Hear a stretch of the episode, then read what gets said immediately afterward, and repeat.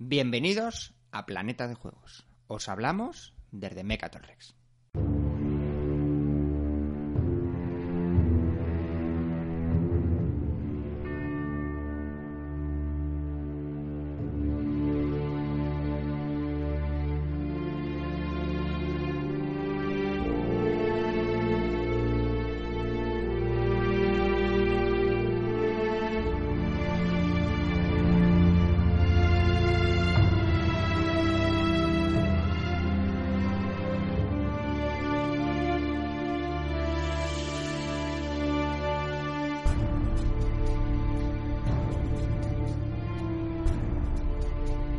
Muy buenas jugones, ¿qué tal? Bienvenidos a una nueva edición de Planeta de Juegos. Nos montamos en nuestra nave favorita, desde aquí, desde el Club Mecatol Rex. Os hablamos Val y Chechu, desde el corazón de Madrid de Carabanchel. Y hoy os traemos un programa... Eh... No digas especial, Chechu, porque... Iba a decir muy rolero, muy rolero. Ah, vale, Iba a decir vale, muy rolero, ya sabéis de qué picojeamos Val y yo, pero hoy nos hemos decidido a... Por fin tenemos un invitado eh, que nos va a hablar de novedades de rol, de partidas de rol y nos va a hablar de su experiencia como máster también. Esto, todo esto desde la óptica de dos jugones de tablero como Val y yo, así que le vamos a hacer preguntas un poco ¿eh? De novatillo. Sí, sí, sí, sí. De- de- Vistos los toros desde la barrera.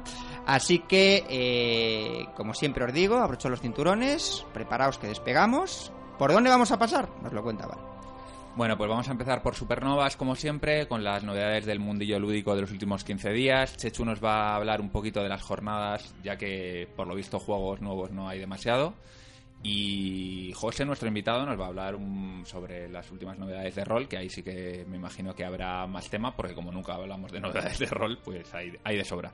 En campo de asteroides, ya que hoy nos saltamos de nuevo cuartel general, tenemos yo creo que una entrevista muy muy interesante, que os va a gustar tanto si os gusta el rol como si no, porque yo creo que es algo que, a todo el mundo le genera curiosidad, que es eh, el director de, juego, ¿no? Cómo, cómo es la mente de un director de juego, como, como la de José, que lleva muchos años dirigiendo. Y tenemos una batería de preguntas, Chechu y yo, aquí brutal. Así que estar, a- estar al loro. En Torre de Control, pues hablaremos de las partidas jugadas los últimos 15 días. Yo no me resisto a hablar igual de nuevo de May Wars, porque hemos vuelto a jugar Chechu y yo. Me ha vuelto y a ganar. le he vuelto a ganar y, y cada vez me gusta más. No sé si porque le gano o, o porque... Vale muy así, ¿eh? Si, si gano me gusta y si no gano no me gusta. No, no es coña, ¿eh? Chechu, no mientas. Eh, al Imperial, que también hemos jugado, y al Marvel Dice Master, el juego de moda. Y al eh, melocotonazo de, de las últimas semanas, el Marvel Sí. Dice Master, que... que está en el top de la BGG como más juego más caliente, al que, la gente está comentando más. Y os vamos a dar nuestra muy personal opinión sobre el juego. Eh, por último, en juegos de mesa, yo os hablaré sobre el Sekigahara de Unification of Japan, que es un juego de GMT muy interesante para los que os gusten los, los juegos, eh, los wargames ligeros. Y luego José también nos comentará sobre los juegos de rol que ha jugado últimamente y, nos y les pondrá nota, cosa que creo que no se suele hacer en este hablando de juegos de rol. Por último, pero no peor, la sala de comunicaciones, que viene muy cargadita este programa, con Jorge, Miquele, Gorka 15, Pablo Ruiz eh, Jiménez, Sergio, Pam, Paglimpio, Calvo, Calidor, Pedrote, Bilbo, Chechu Nieto y Rod. Chechu Nieto, sí, el, el ilustrador famoso. Eh, Chechu, Nada, pues empezamos ya. Nos Empezamos. vamos directamente a Supernovas.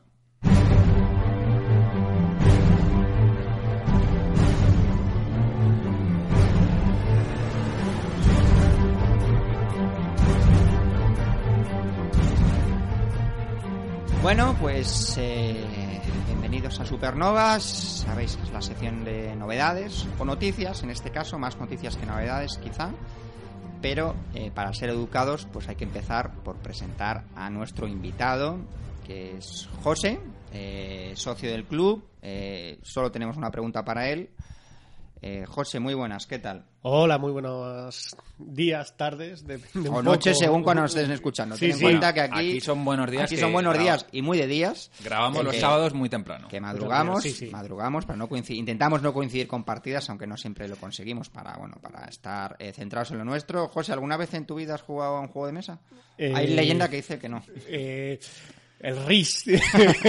No, José hay que decir que es uno de los eh, roleros por antonomasia del club y yo creo que uno de los que más viven el, el rol, que es esa parte lúdica, o esa parte de, digamos, de la afición, que a lo mejor nosotros que somos más de tablero, incluso de juegos de cartas, o incluso alguna vez de juegos de miniaturas, pues menos noticias recibimos, ¿no? O los podcasts que nosotros solemos oír, o los blogs que nosotros solemos leer, no hay noticias de rol. Parece que es un, que es un deporte diferente, Parece un ¿no? mundo aparte Sí, cuando en realidad hay mucha sí, gente que comparte el Tendría el que, haber, tendría que haber más sinergias y parece que no las hay, ¿no? Eh, Bueno, yo creo que son dos cosas bastante distintas, ¿no? Eh, el, el juego de mesa eh, suele ser algo como mucho más analítico, mucho más competitivo y tal.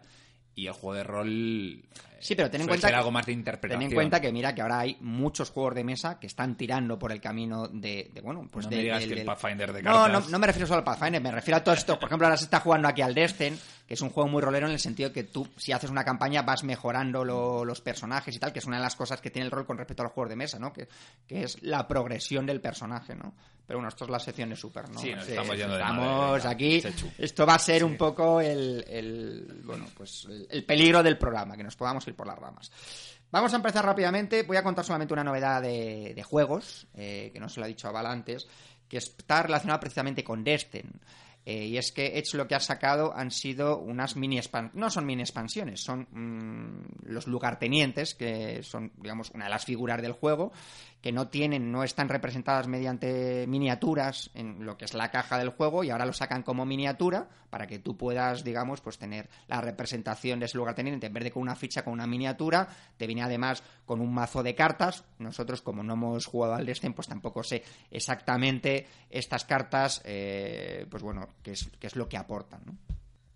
Pero bueno, el tema de la miniatura, el tema de, de- de la representación. Luego nos hablará José, ¿no? De, también el rol. O sea, que la, la expansión es simplemente... No, no, no, no es una expansión, son unas- una cajita pequeña en la que te viene la miniatura, te vienen cartas eh, y, y, bueno, vale 9.95, ¿vale? O sea que simplemente han salido 6, 5 o 6 lugartenientes y bueno, pues para toda esta gente súper fan del Dresden, que hay muchos, ahora se está jugando precisamente aquí en el club una campaña de la segunda edición eh, de estos... Es un eh, juego que, que tiene muy fans Sí. y luego muy detractores muy...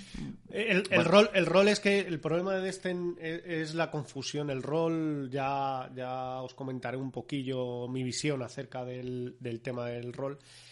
Eh, es el Destin, yo lo consideraría rol. O sea, que lo considerarías yo rol. lo consideraría rol. Sí, queda sí, dicho, sí. ahí queda dicho. Yo Primera lo polémica. consideraría rol. Lo consideraría rol porque depende de quién juegue o no juegue a Destin.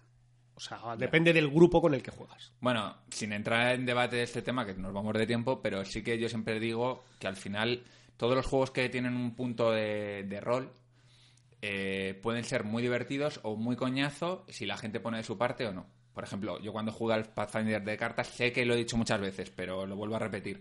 Yo creo que le cogí un poco de manía al juego también porque no roleamos nada. O sea, nos limitamos a jugar como si fuese un juego de cartas sin ningún alma. Y eso hace que... que Bueno, te- aparte el Destin lo que tiene es que hay uno de los jugadores que hace las veces no de director de juego, pero sí de villano y es el que lleva, digamos, pues los los A los las malos. criaturas, exactamente. Sí, los es una malos, especie ¿no? de protomaster.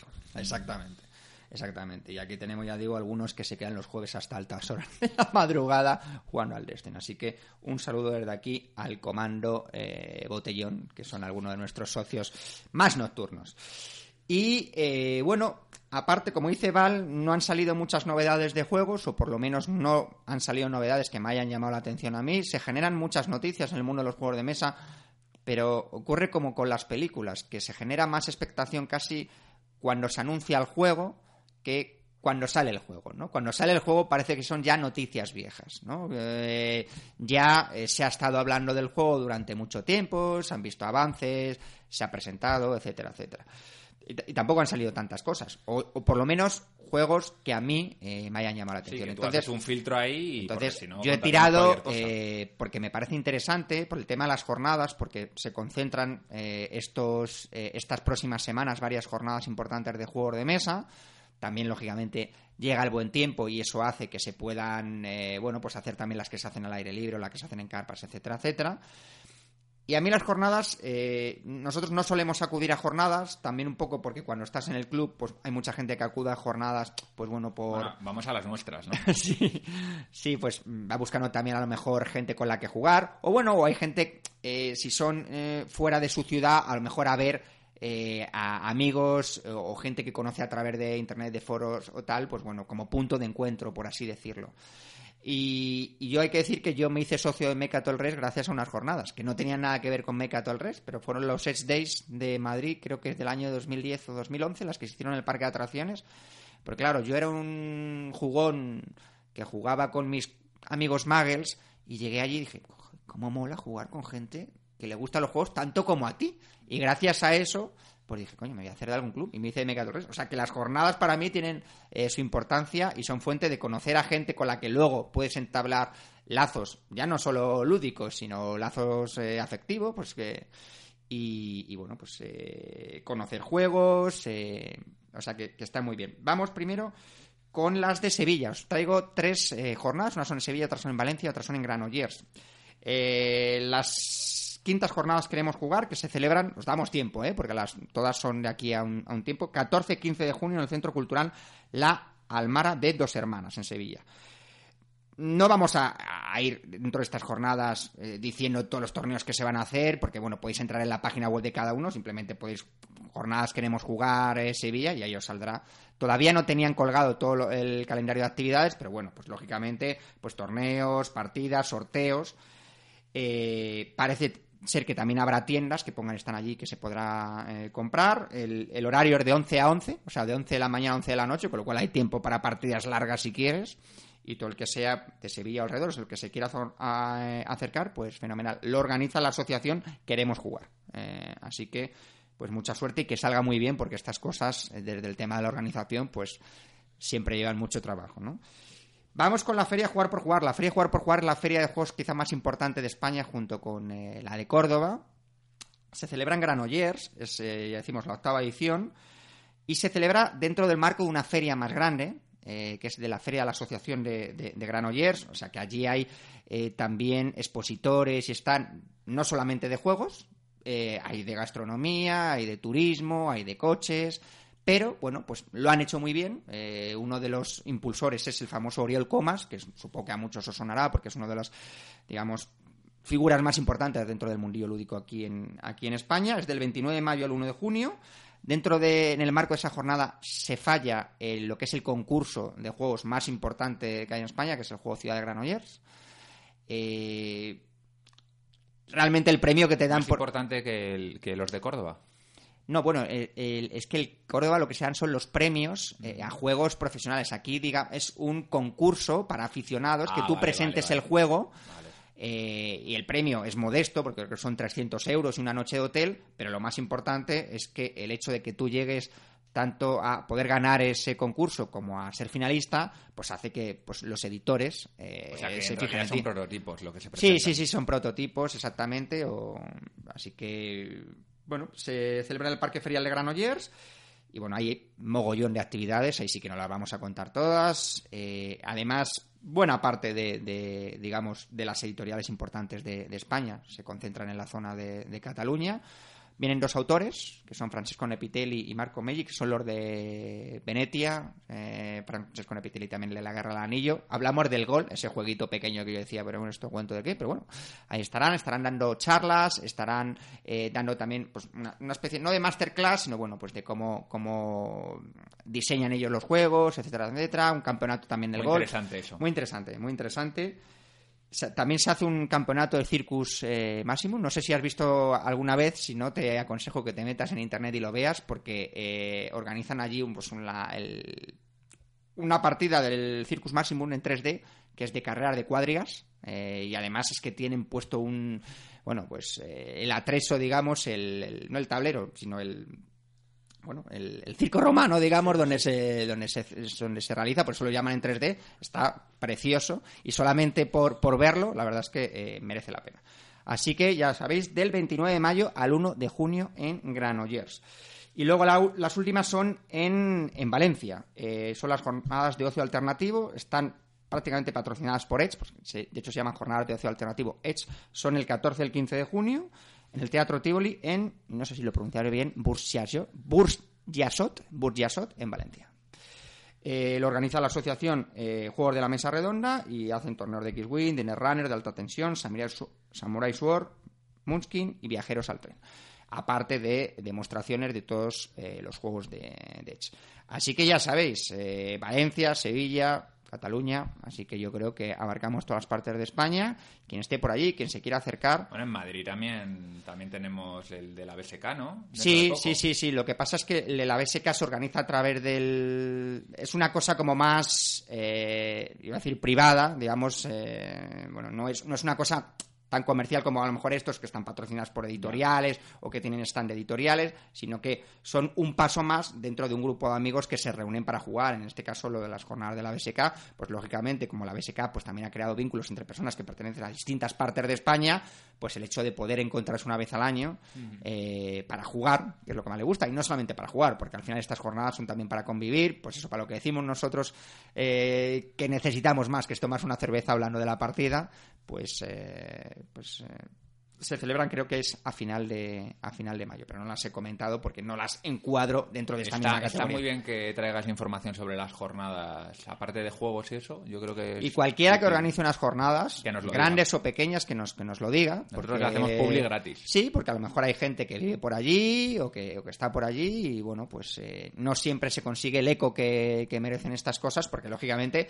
estas cosas no solamente son organizarlas, sino tratar de llegar al mayor número de personas posible, ¿no? Porque Sí, nosotros sabemos lo complicado que es porque también tenemos las nuestras de- Claro, del son, dado del son miedo. un esfuerzo, y es son un mucho esfuerzo trabajo. y luego es muy bonito porque el hecho de que venga gente a jugar y se lo esté pasando bien en una cosa que has organizado tú, pues es muy bonito, pero cuanto más eco tengan, pues mejor, así que nos lo mandáis y, y ya está.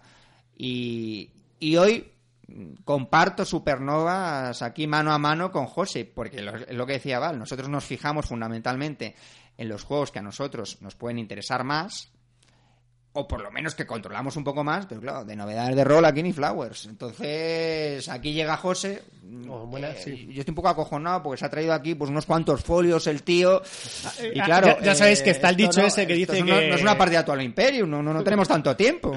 El dicho ese que dice que mm, eh, al que Dios no le da cabeza le da pies, pues algo por el estilo. Al que en este caso Tú eres de los míos, José. Eh, Todo eh, apuntadito. Sí, para que sí, no sí. Mi, vaya. mi mente, mi mente es limitada. eh, mi disco duro está, está muy lleno. Está muy lleno, está muy Está lleno, muy está lleno muy últimamente. eh, entre otras cosas por culpa del rol, porque eh, sí que el mundo del rol está teniendo un resurgimiento, lo llaman la segunda edad de oro o demás. Yo creo que principalmente lo que ocurre eh, es algo que, es- que veo muy que está pasando en muchos sitios y es que todos los que crecimos con ciertos eh, juegos, entornos y demás, nos hemos hecho mayores y ahora tenemos ese poder adquisitivo para hacernos con todo lo que deseamos de pequeño. O casi todo, ¿no? O casi todo. O casi todo. Todo lo que se pueda comprar por dinero, O casi todo. todo. Novedades de rol, ¿qué nos traes? Novedades de rol, pues mira, eh, yo creo que ahora mismo lo más interesante, para empezar, eh, es una especie de agradecimiento y a la vez eh, eh, novedad y tiene que ver con el mundillo y es que ha salido un cómic eh, llamado El Sistema de 13, eh, escrito por Joan 13, eh, que habla sobre principalmente sobre un máster, rol eh, y sus jugadores. Eh, es, es genial. Nadie que no haya jugado al rol o tenga amigos frikis no sé, n- ve sus páginas y se siente identificado a la primera. como es estilo Caballeros de la Mesa del Comedor, que es otro cómic que habla sobre jugadores de rol, que creo que temáticamente se parece. Temáticamente se parece, pero yo creo que es, es más nuestro. ¿Vale? Eh, eh, eh, una de las cosas que, mm, bueno, hablaremos un poco, es un poco, o si hay oportunidad de hablar en su momento, es la diferencia de la visión del mundo rolero en España a la visión del mundo rolero en Europa. Bien. Porque me he dado cuenta que mm, bueno, en este mundillo ya tenemos, gracias a Dios, tenemos suerte de que podemos ver los puntos de vista y es muy global y vemos cómo funciona el rol en todos los lados. Y me he dado cuenta que la visión del mundo del, del rol en España es distinta. Y puedes ver blogs y, y podcasts y, y toda información desde, desde fuera y te das cuenta que, que cosas que, por ejemplo, aquí triunfan, o cosas que aquí fracasan, fuera las ven de una forma totalmente contraria. Entre otras cosas, por la industria española, como rodea esto, eh, y, y que, en, que, en, América muchas veces, o en Estados Unidos, en Inglaterra o en Alemania, tiran directamente de, de la editorial madre, y aquí vivimos en cierto caso de. de Está gastando balas ya para el campo de asteroides. ¿Cómo se llama el cómic? Eh, Sistema de 13. Sistema de 13. Es de- ¿Quién lo edita? ¿Es colega tuyo? Eh, o lo cubierta. No, no, no, no, no, no, no, no, no, que va, que va. Simplemente. No, no, sí, es colega tuyo, dilo, eh, no pasa nada. No, no, no, no, no. No, no me disgustaría. Además, tiene pinta de ser un, un buen chaval, pero bueno. eh, Bueno, pues solo cubierta. Sistema dado de 13. De 13, sí. vale, sí. o sea, has visto, le invitamos para traer novedades de rol. Lo primero que nos trae es un cómic. Bien, bien, bien, bien. Yo soy fan, yo soy fan. Para hacerte un poquillo la La pelota. sí, no Vale, nada, vale. no sí, sí. Eh, más novedades, más novedades. Una que está arrasando el mecenazgo. eh, es como una especie de novedad vieja o novedad nueva, ¿vale? Porque eh, ha salido, en inglés salió el, el juego, el RuneQuest 6. Eh, salió como en el 2012, si no estoy confundido, pero ahora los chicos de Runa Digital eh, han lanzado el mecenazgo eh, con un, pu- un punto de inicio para cumplir el, el- el- Sí, bueno, el, el proyecto, el sí, objetivo, de objetivo 12.000 euros económico. y ya van por 24.000 euros. Eh, cierra, por suerte, estáis a tiempo, los que queráis, eh, cierra el día 21 de este mes, o sea, en- dentro de 3-4 días, algo así, ¿no? ¿Cuál es Eh, el juego? El RuneQuest 6. RuneQuest 6. Es la mejor... RuneQuest eh, 6, que es la sexta edición. entiendo. Exacto, exacto. Es la mejor edición hasta el momento, ya que mete mecánicas nuevas. Eh, hay una mecánica muy interesante como las pasiones. Bebe un poco de, de los nuevos, de los nuevos eh, sistemas de, de- de juegos de rol, lo que dan por llamar indie, ¿vale? Aunque es largo y- esto es explicable, discutible, digamos, ya que eh, un, un- una editorial indie es capaz de hacer juegos, llamémosles de old school, y una editorial eh, mainstream es capaz de hacer juegos con mecánicas revolucionarias. Fate, sin ir más lejos, eh, empezó siendo un juego indie y ahora mismo, vamos, es totalmente mainstream. Bueno, entonces, RuneQuest, sexta edición. Que todavía no ha salido, sino que está Eh, en proceso de sí. eh, ¿Está que en salga- Kickstarter o...? Está en, está en Berkami, Berkami. pero eh, ya eh, liberan, para mí, para mí están haciendo un trabajo excelente. Están liberando ya el PDF para los que han sido mecenas, los que son mecenas. Entre Pa- ellos estás tú, entiendo. Entiendes, entiendes bien, entiendes bien, entiendes bien. El vicio, el vicio, el vicio se, se te puede, eh, mientras la tarjeta de crédito aguante. Es que no soy de Kickstarter. Yo eso de pagar y que no lo tenga en el momento. No. O sea, características de Checho el Friki. Ansia. Lo quiero ya. lo quiere ya. O sea, Sí. del Kickstarter no está hecho para mí. Sí, pero, pero un Kickstarter como este, o sea, eh, la lista de, de, de premios que hay por ser mecenas va creciendo y cada día es mejor. O sea, es impresionante. Traemos, eh, no sé cómo hacemos últimamente, pero eh, traemos en- enfermos uno detrás de otro al programa. Sí. ¿eh? No, hombre, no. Guille, un saludo desde Planeta de Juegos. No, no, no, yo he caído, por ejemplo, también No, sí. pero eh, eh, para que la gente no me malentienda, lo, igual estáis escuchando a José y no entendéis mi comentario, pero si le vieseis la cara que pone cuando De está ilusión, hablando de ilusión, de niño. ilusión de mi tesoro, Charlie la fábrica de Entonces, chocolates. sí, os de- daríais de- cuenta de por qué lo digo. Sí, eh, yo, yo, por ejemplo, em, eh, al principio, eh, yo, eh, RuneQuest fue un juego que, que he denostado y odiado sobremanera, eh, ya que cayó en mí la edición famosa de Jockey Internacional, eh, allá por finales de los 80, eh, con Das Pastoras en la portada, ilustrador buenísimo, digan lo que digan. Sí, sí, hombre, Tas Pastoras es un gran ilustrador. Eh, gran. Y entre otras cosas por algo muy sencillo, y es que el mundo de Gloranza, a ver si soy capaz de decirlo bien, no me atrae en absoluto. Y ya sé que más de uno me, me va a pegar. Eh, lo de los patos, eh, caballeros, no... Eso recuerdo yo. Yo el único recuerdo que tengo de RuneQuest es que había patos con armadura, ¿no? Eh, Exacto, Con- exacto, exacto. Y si te pilla con, con 16 añitos que, que eh, todo es blanco-negro en este mundo, o sea, eh, eh, solo hace falta que algo no te cuadre como para O te que... gusta o no te gusta. Oh, no exacto, hay- sí, sí, sí. Eh, sí que es cierto que es interesante esa época de la vida de uno, porque la pasión con lo que coges todo es impresionante, pero igual que, que lo, lo que adoras lo coges con una pasión absoluta, lo que odias lo, lo odias a muerte. Entonces, eh, no me acerqué al juego desde, desde entonces. Eh, llegué a hacerme incluso una ficha y tal, un personaje, pero en cuanto vi lo de los patos fue superior a mis fuerzas. Y esta versión, yo creo que uno de los aciertos gordos que tienen. Han quitado los patos. No. han desvinculado el sistema de eh, los setting o de los, o de los escenarios de campaña.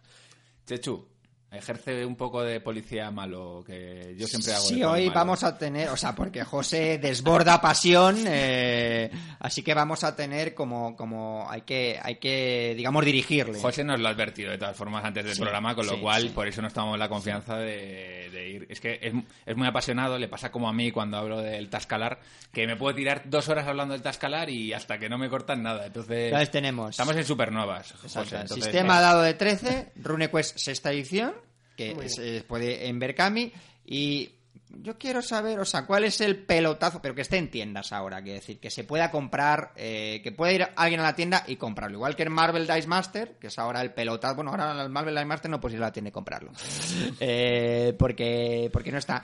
Eh, a mí, me, a mí me llegan cosas eh, ¿No iba a salir Vampiro? ¿Puede ser que iba a salir una Eh, muy bien, dices- vigésima edición o algo así? ¿O 20 años o alguna Eh, cosa? Ha salido 20 aniversario. 20 por, por aniversario. parte de gente de No Solo Rol, pero empieza también. Es una especie de ¿También mecenas. Berkami? Eh, no, no, no. eh, ellos mismos, eh, lo- si te digo la verdad, eh, los tradu- eh, es como una especie de, de trabajo en compañía de no solo rol y. eh, me vais a perdonar. eh, ¿Quiénes son los traductores? Es, es un grupo de gente que. mm, eh, que se ha juntado para traducir el juego y, y el proyecto está sumamente interesante. Una de las cosas que sí que, mm, que, que cuando un juego está traducido por eh, eh, aficionados profesionalmente hablando, o sea, ya no solo que seas eh, traductor, sino que además seas aficionado, el juego gana muchos enteros. Nunca mejor hablando y acabamos de O hablar sea, de esa es una versión traducida por gente que juega al rol, y juega no juega vampiro que es juega vampiro. Sí, o pero sea- ese es eh, vampiro, perdonar mi ignorancia absoluta, pero eh, ¿está traducido al español el vampiro? Sí, ¿no? sí sí sí sí, sí. ¿Y entonces esto es una traducción mejorada? O, Eh, es, es una reedición de la versión que salió hace 20 años del juego de A mí, vampiro una de las cosas que, me, que me, me- me- me fastidia un poco del rol, macho, es que siempre es como que hay Una edición posterior mejor. múltiples ediciones y versiones y, y- y el que no está metido en el mundillo es como que es muy difícil a veces entender qué es cada cosa, ¿no? Porque en los juegos de mesa tienes el juego y como mucho alguna vez pues el Dominant Species que te sacan una segunda edición con los componentes mejorados, pero en rol yo creo que es como que abusan es, incluso, es- ¿no? es algo intrínseco, yo creo, de, de los juegos de rol. Aunque no de, no de jugar al rol. No sé si me explico. Eh, eh, es, es un poco de. Tiene, tiene que ver con la afición. ¿Vale? Mm. Eh, las reglas Que van. mola el rollo ese de que co- continuamente vayan sacando Bueno, bueno. ediciones, Eh, esto, esto, traducciones. eh, esto de las ediciones y reediciones ha, ha llevado a algo muy terrible que ha dado mucho de qué hablar en el, en el mundillo, que ha sido la famosa eh, guerra de ediciones que ha habido con Dungeons and Dragons y Pathfinder Python. Eh, que ca- Javi nos habló de ello en su momento. eh, es- en el- sí, sí, sí, ha sido, programa. ha sido algo eh, empresarialmente terrible. O sea, de hecho, ha llevado a, a Wizard of the Coast eh, a coger y denostar completamente una edición y prácticamente empezar desde cero.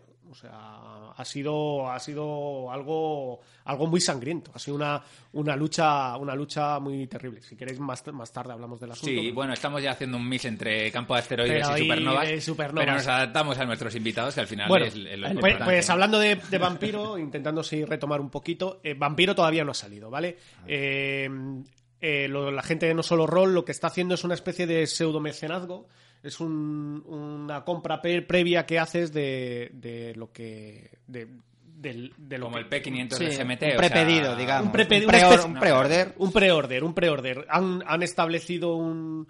eh, dependiendo del preorder que quieras. eh, un, Un precio. un precio, un precio y, y un contenido. ¿Vale? A, excepción de, a diferencia de un, de un mecenazgo que vas desbloqueando eh, Sí, objetivos, sí. objetivos según, según, se según se va ganando, exacto. Eh, según va ganando el, el mecenazgo. Aquí, digamos, directamente han dicho, si quieres esto, tienes esto, si quieres esto, tienes esto. De todas formas, el trabajo de la gente de No Solo Roll es impresionante. Desde Aquelarre, eh, que es una edición, la edición de Aquelarre, esta última, es una preciosidad de, de la edición, o sea, no, no tiene otro nombre. Es, es un libro para tenerlo No es el que independientemente. nos trajo Dani. El No, el que que estuvo nos invitado. trajo Dani es la de Machulu. Ah, Y eh, han sacado hace poco eh, un, juegue, un jueguecito para niños que lo tengo pedido, eh, que, se, sí, que se llama eh, Pequeños Detectives Monstruos. Impresionante. Eso lo han sacado también. eh, pero es un juego de no rol, José. un juego de rol para niños. Sí, Para sí, sí, sí. Pa- bueno, para niños realmente es para jugar con niños. Vale. Para jugar con niños. De Patricia de Blas y Álvaro Corcín. Eh, son los autores y los ¿Y ilustradores. ¿Te ha llegado el juego ya? Eh, no, porque lo he pedido a la vez de, que la revista, que también lo mismo, otra maravilla, mm, eh, una revista sobre rol, que van a sacar la gente de No Solo Rol, otra maravilla también. Oye, haznos un favor, cuando, cuando juegues al juego, con- bueno, me imagino que jugarás con tus hijos o con, Sí, sí, tú sí. tienes hijos, eh, cuéntanos la experiencia, porque a, a mí siempre me ha parecido muy interesante el tema del rol con los niños, usar el rol como, como bueno, ya hablaremos luego, ¿no? Como, pero como método edu- educativo incluso, Sí, ¿no? sí, Entonces sí. me gustaría que nos eh, De, dijeses qué tal de- de la hecho, de experiencia. hecho eh, eh, tengo, bueno, eh, ahí ahora mismo para, para jugar yo he jugado con mis hijos al rol, obviamente. Eh, es lo que es la cruz que tienen to- todos los niños. ¿Cómo se llaman los frikis? Siempre intentamos sí, meter sí, en sí. casa, vamos, para nuestros hijos, para Pero es que los niños juegan al rol ellos solos sin que nadie se lo explique. Sí, es sí, sí, que... Es que lo bueno del rol es que tú por además sabes las reglas. eh, es eh, eh, o sea, ver jugar a un niño al rol eh, es gratificante. O sea, yo creo que es la palabra. ¿De cuántos años tienen tus hijos? Pues mira, mi hijo tiene cuatro años ahora mismo Toma, y mi ya- niña ya tiene siete. Ah, bueno, tu hija ya... Mi hija, mi hija ya. Mi hijo apenas tira los dados, pero, pero con su media lengua eh, Rolea. rolea. ¿eh? O sea, rolea. Es impresionante, es impresionante, es impresionante. Rol en familia. Además tiene un, un papel claro, ¿no? O sea, que además... Y bueno, pues más adelante, si queréis, hablamos de, de un poco mi experiencia con niños también y de los juegos que he jugado. Y bueno... ¿Hay alguna novedad más o con eso ya nos vamos? Eh, hombre, quedando? novedades 6.000. Bueno, no, pues, no, las más importantes. Tampoco. vo- volvemos ya, ya un- te digo que llevamos unos 10 minutos de retraso, o sea que. Volvemos un poco. eh, el eh, juegos están saliendo, está viendo como un boom. Además, también, no solo por eso, sino encima por la- el mundo, tec- en la, el- en el la época tecnológica en la que nos vivimos, en la que eh, no es necesario tener una editorial para sacar un juego, sino que tú en tu casa. eh, eh, como los podcasts, eh, te, te tu haces tu juego. juego, lo editas y lo puedes distribuir con, con cierto nivel de éxito. Entonces, si eso lo extendemos hasta desde España con trasgos y mazmorras hasta Estados Unidos, que allí ya me pierdo literalmente, aunque de, de- salen juegos constantemente. Si estás en G Plus, en cualquier. en- Habla al micro, porque si no. si estás en G Plus en cualquier en cualquier comunidad eh, de jugones de rol, eh, te da acceso a, a ver la ingente cantidad de novedades que, que se genera en todo el mundo, claro, claro. Bueno, como hemos estado comentando fuera de antena, eh, si tú, si a ti te apetece y te lo pasas bien hoy, pues si vienes cada dos o tres programas nos puedes poner un poco al día de temas de rol y, y así también nuestros oyentes, que yo sé que son bastantes, que les gusta el rol, pues también están al día. Si, si no se incendian el, el podcast. no. Bueno, si, si la gente se mete mucho contigo, pues te Nada. traeremos más porque eso es lo que al lo que hay, trae sí, sí. De hecho, siempre estábamos pendientes de, de hablar más de rol, porque a mí una de las cosas que me gusta del podcast es dar un poco una panorámica general de a lo que se juega aquí, ¿no? Y entonces, como Val y yo no jugamos al rol, pues no podemos hablar de rol. Bueno, para bueno, Algún te- día volveré. Para Re- eso re- tenemos al recoge el guante, recoge el guante. Para eso tenemos Bueno, al ejército señores. de socios. Vamos a pasar a... Chechu. Campo de asteroides.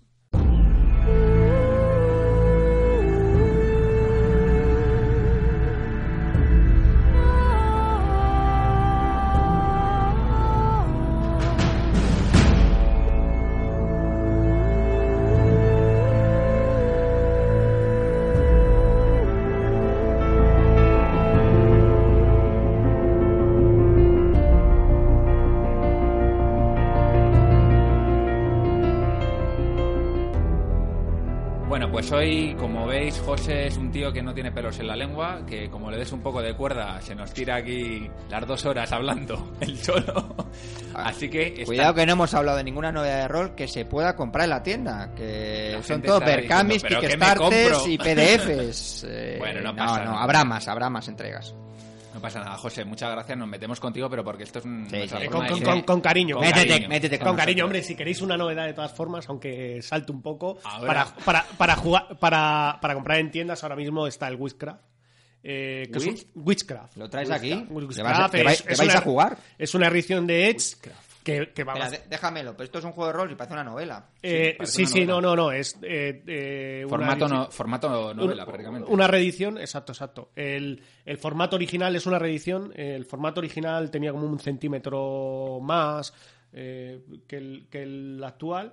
Pero han, han reeditado las han reeditado las ilustraciones. Bueno, el juego está bien. Y vamos, bueno, y Master de lujo, que es eh, David Pérez Espinosa. eh, Daniel. Daniel, Daniel, David, me va a matar por lo de David, Daniel, Daniel. Siempre le llamo David. Qué bien está traer de vez en cuando a un invitado que, como yo, se equivoca, se le olvidan los nombres. Yo, yo, con, yo con los nombres eh, soy archiconocido, que de hecho tengo un, un jugador, eh, Darío, que terminó por cambiar el nombre a un, a un al PJ que es la campaña que estamos siguiendo Porque de Pathfinder, mal, ¿no? porque siempre le llamaba mal y me dijo, ¿cómo me quieres llamar? Así me pongo, Bueno, José, ya llorando. Lo primero que me gustaría, ya que la gente ya te, ya te conoce un poquito, pero que nos hagas así, eh, brevemente, en un par de minutos, en un minuto, eh, un avío de tu, de tu vida como rolero, desde que empezaste, con qué empezaste, eh, cuándo pasaste a dirigir partidas, por qué, bueno, que nos cuentes un poco y así ya empezamos a charlar sobre, sobre el rol y sobre todo, especialmente, que lo que nos interesa es tu visión como máster, que es un poco lo que venimos Bien. a hablar hoy. hoy. Pues mira, eh, yo creo que como muchos roleros, empecé jugando a rol allá por eh, finales de los 80. Ujú. Eh, acaba de, de terminarme la, la tercera parte de la primera trilogía de... de- El Señor de los Anillos. No. de... eh, perdón, de la Dragonlance. Eh, eh, acaba de leerme La Reina de los Dragones, que era la tercera trilogía, y ca- casualidades de la vida, comentando y hablando con un compañero de clase, eh, Jesús Pacheco, no se me olvidará el nombre, porque ha sido el culpable de mi desgracia, en el buen sentido. Y, me habló de que él, él jugaba con su hermano y sus compañeros de universidad a un juego que se llamaba Dungeons and Dragons. ¿Cuántos años tenías en esa época? Eh, pues te cuento 14 añitos. Ah, 14 y ahora tengo años. 41, o sea, echar cuentas. Unos pocos. Y sin parar. Y sin parar, y, sin sin parar. parar. Ha habido momentos de más o menos relax. Pero tú también comprabas la revista Líder. Yo Sí. la compraba. ¿eh? Sí, Yo sí. tengo, ¿eh? Sí, tengo líderes por ahí en casa. Chechu, no te hagas el rolero, tío. Sí, la verdad es que no, no engaño a nadie.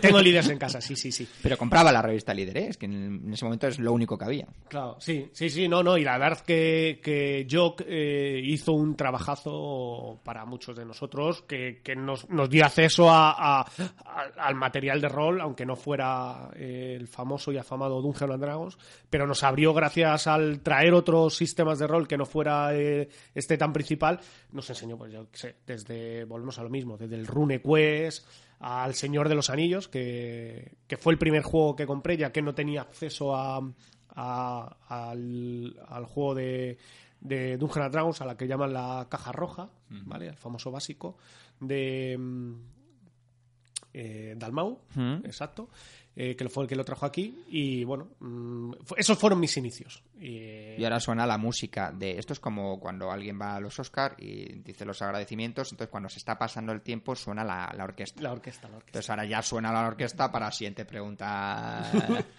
¿Y cuándo empezaste a dirigir? O sea, ¿cuándo fue el momento? Eso es. Ese es el cual- paso, el paso. Porque tú estás aquí, más Como- como jugador, estás como máster, porque aquí tenemos dos o tres máster que, que tienen muchísima experiencia. Uno de ellos eres tú, otro es Fabián. Eh, no sé si hay algún otro máster con tantos años. Yo no me meto en si sois mejores o peores, que No, no, no, que no no. lo sabemos. Ca- Bueno, cada, cada uno tiene, cada uno Javi tiene lleva muchos años dirigiendo Javi, perdona, Javi, que- evidente. joder, se me ha ido la Eh, cabeza. eh, eh, eh, Daniel Pérez Espinosa eh, también Pérez lleva, Espinosa. lleva un, un momento eh, un montón mi, mi, mi inicio fue algo muy sencillo y creo que fue por lo que muchos también hemos empezado y es que bueno yo soy chico de barrio ¿vale? Eh, yo soy de esos que tuve la suerte de, de con seis años poderme bajar a la calle y jugar con mis amigos y no desaparecer eh, en una noche oscura. no te Eh, secuestraron. No, no, no, no, no. Era de aquella época, de aquella época que, que tu madre cogía y, y te llamaba a gritos por la ventana para que subieras a, a cenar. Y decías, mamá, cinco Aquellos minutos más. Por... años, eh. Mamá, cinco minutos más, por favor. Y bueno, pues siempre hemos jugado a, desde, como decía, un poco de broma medio en serio, eh, a Monopoly, obviamente, el RIS, eh, la fuga de Colditch, eh, Imperio Cobra. Imperio Cobra, Lepanto, o sea, todos los juegos de mesa que había por aquel entonces y demás. Y cuando apareció y cayó en, en mis manos, eh, el Señor de los Anillos fue lo primero que me compré, pero el primero que cogí con pasión fue una fotocopia que me hice, eh, porque obviamente lo que comentaba era difícil hacerte con la caja eh, del, del Dragon eh, eh, básico la caja roja. Y, así, y ahí es donde empezaste a dirigir. Y sí, y llegué a mis amigos y dije, mira qué cosa tan bonita, pero uno tiene que pochársela. Y dijeron, ah, pues es el tuyo el juego, a ti te toca. Y descubrí mi afición. O sea, yo, yo he nacido para ser máster. O sea, yo... He nacido para Toma, ser máster. Ese es el primer titular. Bilbo, Bilbo, apunta. es que tenemos un comentarista en Twitter que, que en directo va tuiteando la, He nacido para los ser máster. Eh, porque una de las preguntas que te quería hacer es si tú disfrutas más mastereando que jugando. bueno. Entiendo que sí. Indudablemente. O sea, eh, eh, juego a veces como jugador por una sola, una sola cuestión, y es que no me da tiempo a dirigir tanto. Entonces, digamos, eh, eh, digo, venga, es como un sucedáneo, venga, va, voy a Eso- jugar de jugador para así por lo menos pruebo este juego. Pero luego hay gente que solo quiere jugar, que no quiere masterear, porque lógicamente jugar es llegas y a jugar y masterear lleva un trabajo que es el que ahora nos comentarás. Sí, sí, sí. Tú, eh, el hecho de ser máster, ¿tú crees que la, la gente que le gusta mucho ser máster, eh, ¿tú crees que es un reflejo también de su personalidad en el resto de, de- de su vida?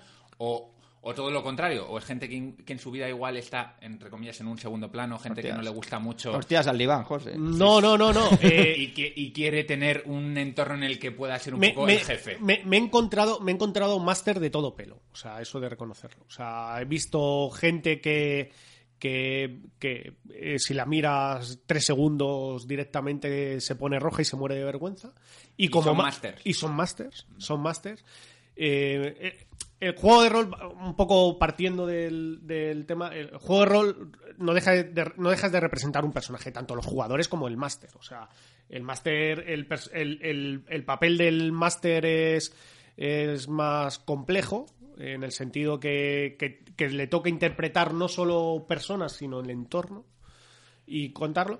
Pero pero e- e- es la base del rol vale por eso un poco también el comentario de, de antes del, del Destin eh, que, que con, con un buen grupo de personas el Destin puede ser rol. O sea, yo he visto rolear dicho mal y pronto hasta gente llevando un palillo sabes o sea que, que el rol es algo tal bueno espera que me, que me voy totalmente No, no, no, está bien. Me has respondido al final. La pregunta era. Eh, Era muy al final, ¿eh? Si el, final. si el- si el hecho de ser máster suele ser suele venir acompañado de una personalidad más bien eh, activa, digamos, menos pasiva. O sea, un poco al final eh, los jugadores son los protagonistas de la partida, pero al final el máster es el que dirige la partida por donde. yo, creo yo creo que, que, el ser máster em, eh, viene más con un punto de, de cierta capacidad de, cre- de- de creatividad, vamos, de cierta creatividad. No, más que la personalidad en sí, sino es, es otro tipo de rasgo. Es otro tipo de rasgo. Cuando de las pocas veces que juegas como jugador, ¿cuál es el prototipo de máster con el que te gusta jugar?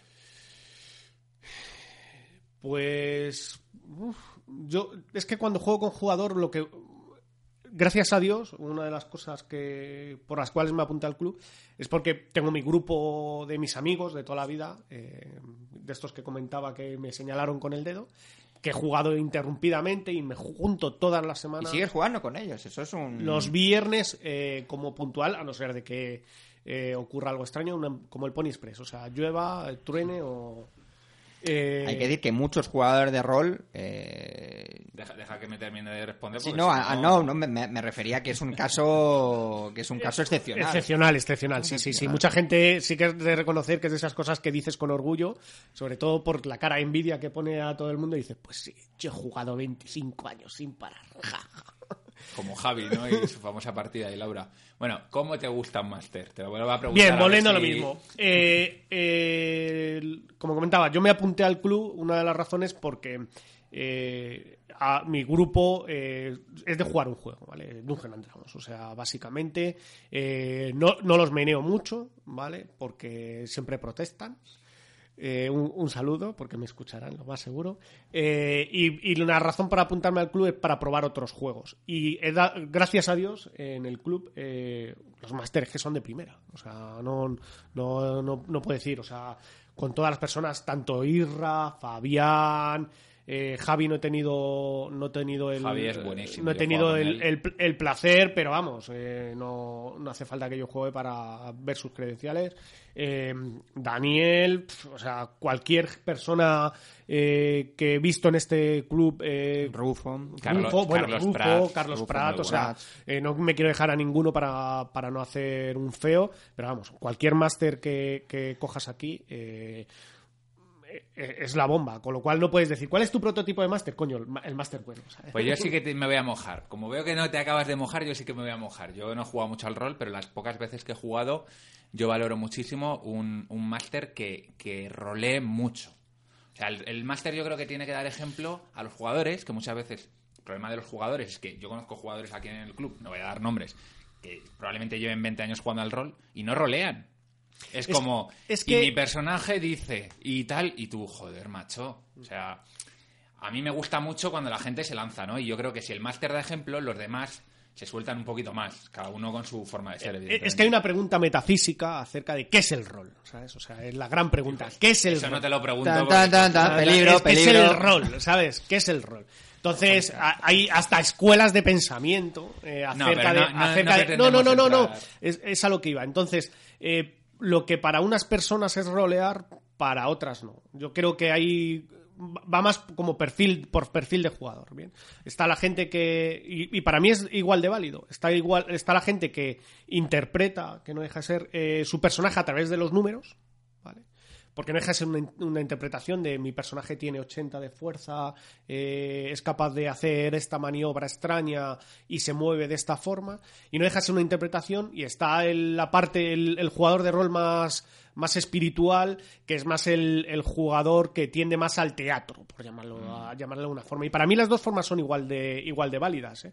Entonces, sí que es cierto que, que una buena partida de rol depende de menos de las reglas y mucho más de eh, el grupo con el que juegas y la ambientación. Un, un máster o un mal grupo es capaz de cargarse el mejor sistema de juego y el mejor, la mejor ambientación. Eh, y, a, y a la inversa, ¿sabes? O sea, y un, y un mal escenario y una mala ambientación es capaz de, de que no haya ni Dios que se la funde. Ya. Bueno, voy a entrar a algo como más mundano. Di- Dinos tus tres juegos favoritos. Bueno, es Como nos preguntan a nosotros nuestros tres juegos favoritos de Sí, mesa. no, ¿Tú no, serías capaz? Te digo tres y cada vez que me preguntes te diré tres distintos. bueno. Pero bueno, los Obvi- tres obvia- obvia- obviamente, obviamente, eh, Dungeon and Dragons, ¿vale? Eh, por, por mucho que pesa la gente y que diga que no es rol, ¿vale? ya, ya el Eres- Destiny eres muy mazmorrero tú, ¿no? eh, ya- ya- Eh, uf, bueno, eso hablaremos largo y tendido acerca de- del problema de las mazmorras, porque, por ejemplo, lo que estaba hablando un poco de cómo se ve el mundo desde, desde una versión más global y una más local en España.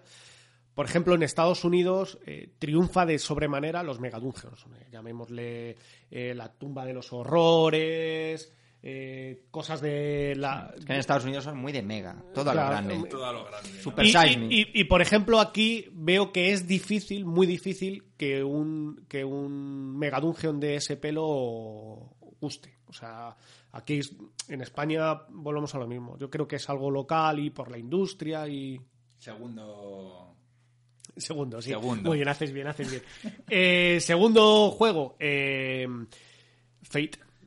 Fate me... no, no soy muy jugón de Fate, pero para mí ha sido ha sido una visión una visión de- del rol totalmente eh, novedosa y, y ha, ha- sido es justo el, el palo contrario que Dungeon and. O sea, es el de vamos a quitarnos reglas, vamos a quitarnos tablero, eh, situación, no sé qué, y vamos a, a meternos más en la personalidad de cada de cada personaje y, y- y vamos y vamos a inventar mecánicas para que para que eso fluya para que eso fluya ¿Y el tercero? y el tercero el Estás sudando sangre, eh, estoy ahí. sudando sangre el tercero eh, cabrían cabrían varios ya en el tercero o sea eh, voy a Bueno, tirar- pues, de los últimos que has jugado, por Voy, ejemplo. voy a, voy a tirar voy a tirar con un poco hablando de, de cariño y obviamente el famoso señor de los anillos eh, de Jockey Internacional y su papá eh, Rolemaster o sea han sido también unos, unos buenos juegos y unos buenos momentos los que he pasado jugando jugando con, con ellos sí, sí, sí. Una pregunta así un poquito más eh, metafórica, espiritual. ¿Qué es, ¿Qué es lo que encuentras en el rol? O sea, ¿por qué el rol se ha convertido en algo principal en tu vida? O sea, mm, ¿por qué no te dedicas a hacer otras cosas y sí al rol? Aparte de porque lo lleves haciendo desde que eras pequeño, ¿no? Pero supongo que no es... Qué mala hostia, ¿eh? Sí, o sea, esa, es mala, esa es Mala mala, esa tirada. Esa tirada. Bien, eh, básicamente creo que, que- que viene un poco por lo que he dicho antes de que yo he nacido para ser máster. O sea, el rol Es el destino. vamos. es el destino. No, no, no, no. O sea, a mí me permite, a mí me permite una forma de expresión eh, eh, que, que- que otros, otros, otros socios no, no permiten. Aún así, soy jugón de miniaturas también, o sea. Eh, Mien- Miente. Miento, no, no, no, no. Eh, he jugado a Warhammer durante mucho tiempo eh, y versiones como las que tenía Game Workshop, como Necromunda o, o Mordenheim. eh, o sea, Bueno, voy a echar un capote a José, un, un pequeño inciso. Es que el rol, sobre todo si eres máster, te absorbe mucho. Hombre, o sea, me refiero que no es lo mismo. preparación no es lo estudio. mismo que nosotros vengamos a jugar aquí una partida de, de lo que sea de tablero que prepararse una, Sí, una, sí, una sesión de rol. O sea, que decir que es que te deja. Esos son los dados del Marvel Line Master que está encantado. Es decir, que te deja poco tiempo. O sea, que yo, yo sé que José jugaría más cosas. Pero claro, tiene el tiempo que tenemos. Igual que nosotros siempre decimos, pues nosotros jugaríamos a rol, pero no jugamos. ¿Por qué? Porque no tenemos tiempo. Eh, eh, Ya, pero yo, por ejemplo, perdona que te interrumpa, José, eh, yo he tenido durante mi vida muchos, mucho, muchas aficiones, muchos hobbies, ¿no?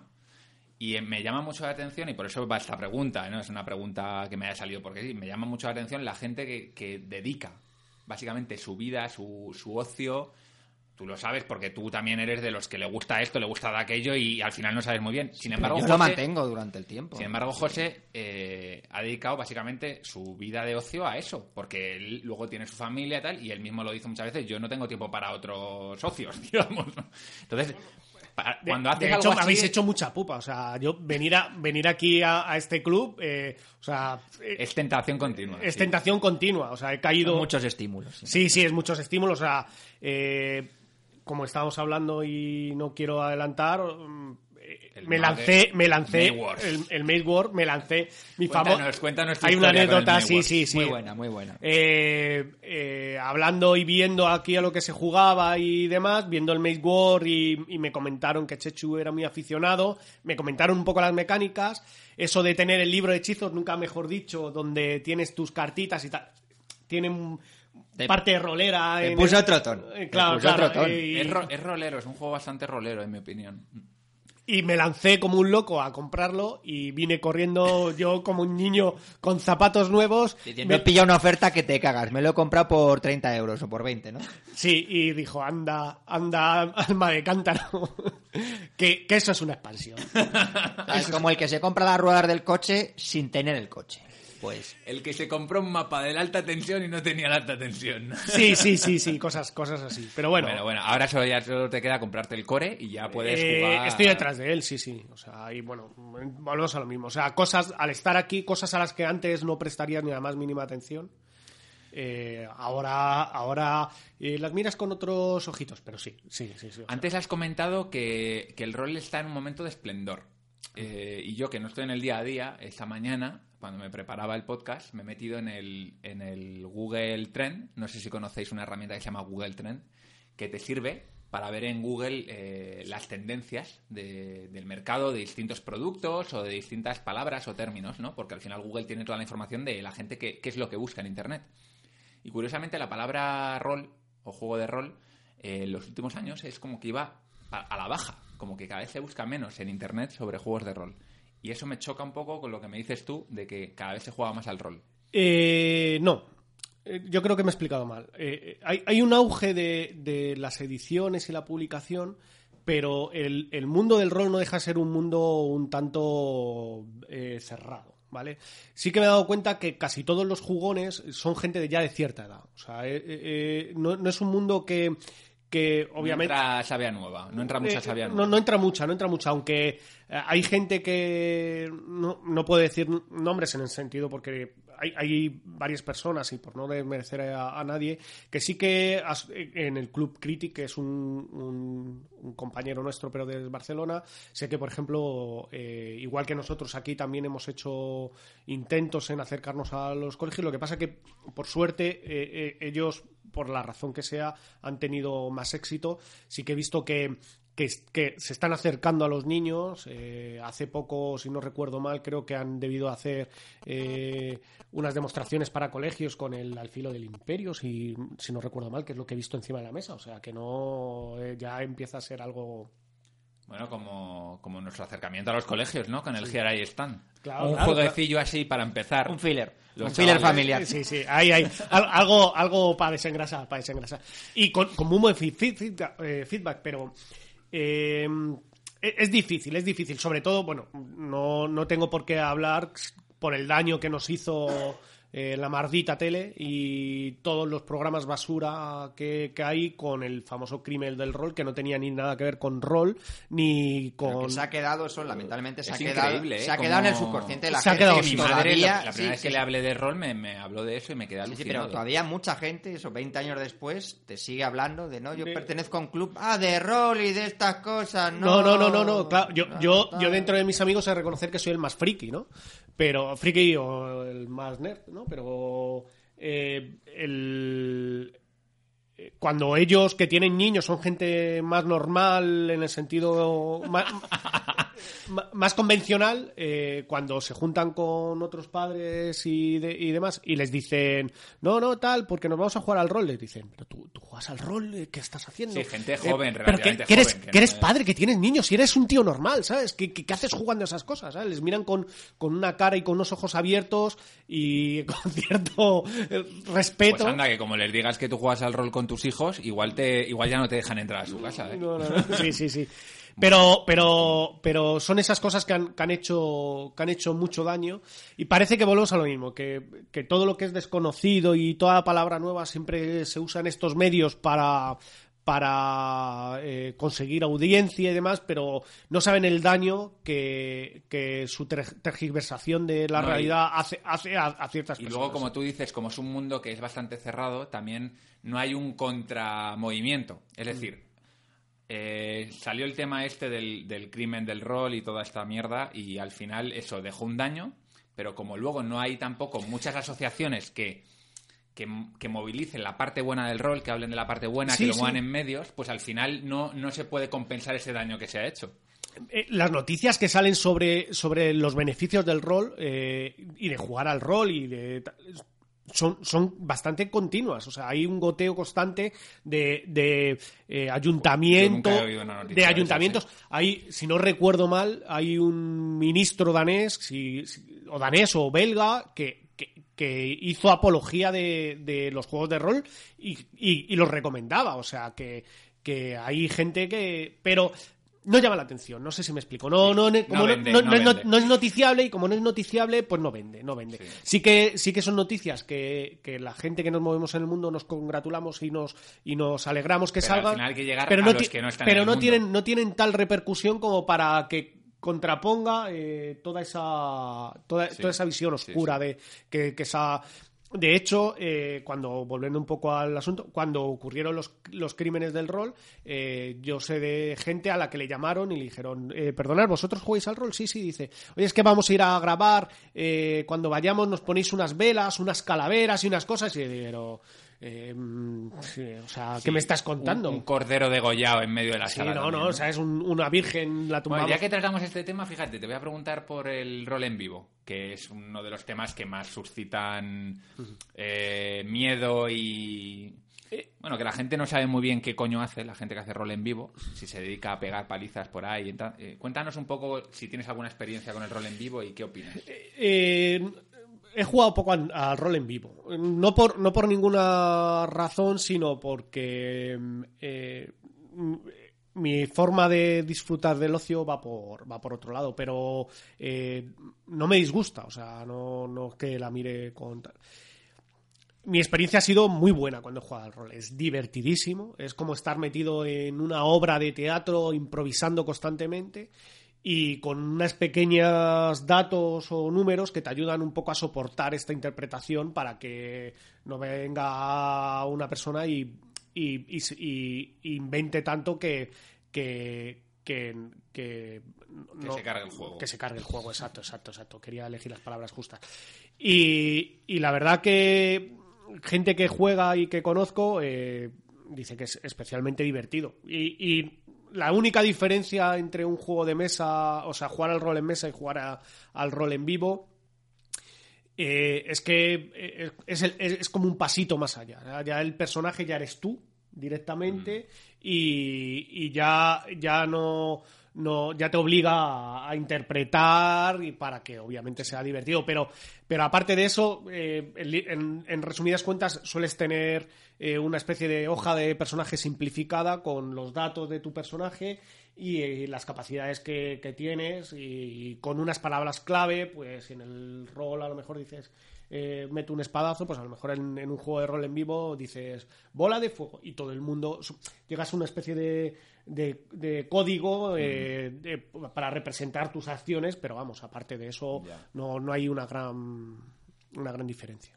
Chechu, que estás muy callado, ¿qué te pasa? No, no, porque le veo ahí Eh, sí, soy un tío pasional. soltando su verborrea y me parece bien. ma- y mantener para- a Chechu callado 20 minutos es y para, un y logro. para eso le hemos para eso le hemos traído no para que nos Bueno, comente un montón de cosas pues yo, yo tengo varias preguntas lo que pasa es que eh, De las de hacer daño también. no no no la de hacer daño una de las cosas que más eh, diferencias hay con los juegos de mesa es que el rol es un juego cooperativo no Ahora se está viendo un auge también de juegos cooperativos, los juegos de mesa, pero fundamentalmente el rol es una experiencia grupal, ¿no? O sea, nadie gana y pierde realmente en, en el rol. O sea, puede morir el personaje, pero puede haber sido una buena partida. Sí. O sea, tú puedes disfrutar habiendo muerto tu personaje, ¿no? Sí, si tú sí. has... eh, entonces, es, es, eh, son juegos que de- dependen mucho eh, de, como de la calidad, entre comillas, de los jugadores, como comentabas tú antes. Y a mí hay varias, hay varias cosas que me llaman la atención. Una es que eh, yo entiendo que hay una regla no escrita que es que la palabra del máster es palabra de Dios. Eh, porque las reglas, igual que estamos acostumbrados, Val y yo, que las reglas de los juegos de mesas pues son las que son y son difícilmente interpretables, tú tienes que interpretar las reglas. Entonces, alguna vez, porque tú has tenido mogollón de partidas, eh, has tenido jugadores conflictivos en ese sentido, eh, porque claro, tú tienes que estar tomando decisiones constantemente. Eh, ya digo, al final las reglas son muy flexibles. Sí. eh, yo volvemos un poco igual que hay muchas personalidades hay mucho hay mucho dis- máster distinto cada cada máster afronta esto de cada máster afronta esto de una forma diferente yo en mi caso cuando decidimos los jugadores bueno el grupo ¿vale? Eh, decidimos jugar un juego, eh, acatamos esas reglas eh, en un principio como, como palabra de Dios. O sea, un, a, mi, a mi modo de ver, yo como máster lo que hago es que no, no soy alguien distinto al grupo. O sea, si somos cinco, los jugadores y yo, estamos los cinco para sacar eso adelante y para pasar los cinco bien. O sea, no es, no es como No mucho... es, no es tú contra ellos. Exacto. No, es, No, no eres un árbitro, no te, no, no te no- ves no como soy un árbitro de... No, no, no, sino simplemente lo como decía, igual que los jugadores representan el papel del personaje, el papel del máster es representar el resto del mundo, ¿vale? Es un papel más complejo, eh, con más personalidades, eh, un poco esquizofrénico. Es, eh, más personalidades, un poco esquizofrénico, pero, pero no, deja de, no deja de ser la misma función. Y las reglas son reglas generales. Y cuando hay una variación en las reglas, eh, yo el- vuelvo a lo mismo, porque cada uno lo afronta de una forma. eh, lo hago con un acuerdo de los jugadores. Esta regla... ¿Nos estás diciendo que nunca te has encontrado en un conflicto con jugadores después de veintipico años dirigiendo? Hombre, eh, de- en conflicto sí, o sea, pero eh, eh, eso volvemos a lo mismo. Se, ha dado- se me ha dado al principio cuando, cuando uno empieza a jugar y sus herramientas y su forma de tratar el juego, porque eh, sí que es cierto que mucha gente te pregunta, bueno, ¿y tú cómo lo haces? y demás, y dice, mira, esto es algo muy sencillo, juega. O sea, juega, juega, juega, juega, juega. O sea, la única forma de conseguir las suficientes herramientas para, para encontrarte relativamente a gusto en el papel del máster es jugando. Y, y una persona que ya tiene la intención de dirigir, eh, ya tiene mucho camino recorrido, ¿vale? Porque sí que es cierto que, que, que coge y, y- y ya tiene una intencionalidad y ya, y ya eh, el, el mostrar tu mundo, tu historia, eh, eh, montar esa aventura para que los demás disfruten eh, y crear un mundo junto a ellos ya, ya, ya es mucho, ya es mucho ganado. ya es ¿Se mucho te ha levantado alguien de la mesa alguna vez? No. ¿Nunca? No, no, no, no, no, no. O a un- algún perso- alguno que le has matado a su personaje ha dicho... Ah, bueno, "Tomar bueno. por culo y se ha ido... Bueno, bueno, yo he tenido conflictos entre jugadores, eso sí, o sea, conflictos personales incluso, pero volvemos a lo mismo, esto ha sido más cuando, cuando uno era joven. Eh, pero, pero nadie, gracias a Dios, nadie se me ha levantado. Por- probablemente sea por mi personalidad. También, Que también eres un tío fácil de llevar. Sí, bueno, y que, y que, y, y que entiendo que volvemos a lo mismo, que esto es para disfrutar todo el mundo y que no te lleva a ningún lado una postura radical de. Y en los juegos cooperativos eh, que jugamos nosotros, siempre existe el peligro de lo que de- el efecto líder, macho alfa, etcétera. ¿Cómo, ¿Cómo manejas tú? Porque al fin y al cabo, en la mayor parte de los casos, eh, los jugadores van juntos, a veces los separa, supongo, en grupos y tal, pero que haya uno que tenga más protagonismo que otro a la hora de tomar las decisiones. ¿Tú eso lo manejas de, de- de- de tal manera que intentas evitarlo? Porque entiendo yo que si estás con un grupo de cinco jugadores, pues habrá uno que sea más cohibido a lo mejor, intervenga menos, eh, y hay otro que, que tome lo, que tome los mandos. Y eso, supongo Bien. que eres tú el, el encargado o no. O dejas que fluya y si es así, pues que así sea. Eh, en un principio eh, dejo que, que- que la gente eh, se sienta a gusto, ¿vale? En el momento que hay cinco personas sentadas a la mesa y veo que los cinco se sienten a gusto, ¿para qué tocar? ¿Vale? Aunque hay un macho alfa, no sé si me explico. Aunque hay un macho alfa, me- no me importa. El, problema es cuando eh, eh, eso genera conflictos. Eh, o cuando una persona que es más cohibida va retrayéndose y su personaje empieza a entrar una especie de- de agujero negro de personalidad en la que no pinta nada. Pero A mí es que eso que dices, yo, yo me siento identificado porque, primero, yo tiendo a ser una persona que tiendo a ser un poco líder, o sea, que suelo hablar mucho y suelo... Como eh, todos, ¿sabéis? como todos. Como todos sabéis que soy un, un pesado. Eh, entonces yo cuando juego al rol me he dado cuenta de que me tengo que autoajustar, ¿no? Intento autoajustarme, pero también me doy cuenta de que, me da- de que veo que hay otra gente que no lo hace y, y- y veo lo, lo que fastidia, ¿no? Lo que tiene que fastidiar sobre todo a un jugador que le cuesta más eh, echarse hacia adelante, interpretar y tal, y hay otro que, que continuamente quiere hacer cosas y quiere ser el único que haga cosas, y a mí, que ya soy un poco así, me irrita, me imagino que al jugador que no es nada, nada como yo le tiene que irritar mucho, porque al final se puede tirar dos horas en una partida prácticamente cruzado de brazos. Bien, eh, es que hay gente que, que- que- que le gusta estar en segundo plano. O sea, sí, sí, yo creo, yo creo que sí. Aún así vuelvo a lo mismo. O sea, tú cuando eh, el- una partida no dejas una especie de, de carromato desbocado en el que tienes que ir tirando de un lado de otro de las riendas para ir llevándolo para un lado para otro.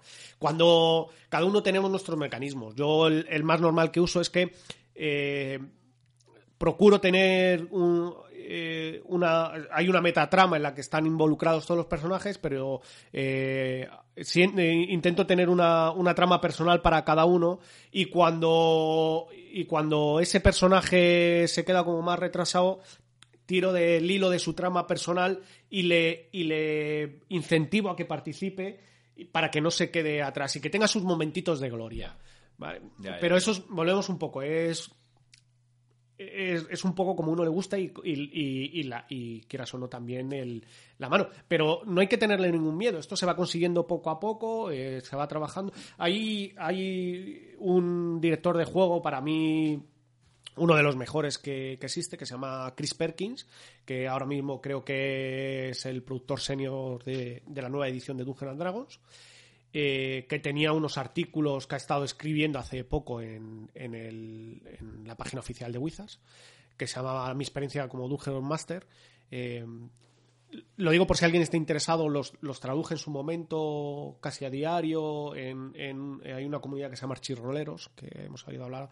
También gente que hace una labor encomiable. Eh, tu nick será Oren, ¿no? Igual que en Sí, el- sí, Lo sí. digo para quienes le queráis seguir por las redes, que sepan que... Un pequeño consejo para los jugadores que quieren dar el salto a dirigir. eh, eh, consejo sencillo, rápido, algo, algo por lo que pueden empezar. Bueno, lo, lo primero, eh, eh, que no tengan miedo, obviamente. eh, que los jugadores son muy comprensivos con, con cualquier persona que quiera dirigir. ya que por lo que digo que todo el mundo está encantado de, de que alguien tenga la valentía de mostrar el mundo a una aventura a los demás y, y yo creo que, que- con eso poco se, se necesita. Y, y vamos, eh, no tenerle miedo, yo creo que es lo principal porque eh, la experiencia es, es muy gratificante. Es muy gratificante ver cómo la gente va descubriendo los secretos, cómo, eh, cómo un, un personaje que, que cómo tú planteas la, la historia de una forma y, y- y- y los jugadores hacen que fluya de otra forma muy distinta. Eso sin nunca encorsetarse, ¿vale? Eh, procurar practicar un poco la improvisación, eh, tener, tener cuatro cosas anotadas de las que puedas, de las que puedas tirar en momentos dados y, poco más, poco más. O sea, eh, no tenerle miedo y dejarse llevar y disfrutar. Nunca obligar, eso sí que es cierto, nunca obligar a los jugadores, ¿vale? Porque sí que cuando tú a un grupo lo conduces mucho como si fuera un, un ganado por el carrilico, eh, la gente, a no ser de que sean de los que les gusta el carrilico, obviamente, eh, la gente acaba, acaba mm, aburriéndose un poco. Entonces, dejar a la gente mano libre, eh, estar atento de, de- de cómo funciona el, el grupo y obviamente en, en líneas generales darle lo que la gente quiera, que es, que es lo que hemos venido a disfrutar todos, claro, claro. Chechu, ¿tienes algo más? Porque yo tengo una pregunta, pero la quiero reservar para el final, porque es la pregunta polémica, entonces la quiero dejar para el final. Una súper rápido, ya sí, sí que es cierto que nos estamos yendo de tiempo. de ¿Cómo tiempo, ves tú el, el- Porque yo sé que en sus tiempos se, eh, generaba cierta polémica esto, el, el atrezo, ¿no? En, en los juegos de rol. Porque nosotros tenemos aquí una mesa con una televisión incrustada en la mesa, una televisión plana que es 40 pulgadas es o... Cuar- 40, 40, 40 pulgadas que José, yo lo llamo la mesa de José, porque claro, no. Que está además, eh, digamos, eh, con un ordenador, bueno, con un ordenador, sí, con un portátil, y que tú ahí pues vas poniendo tus diapositivas, tus mapas y tal.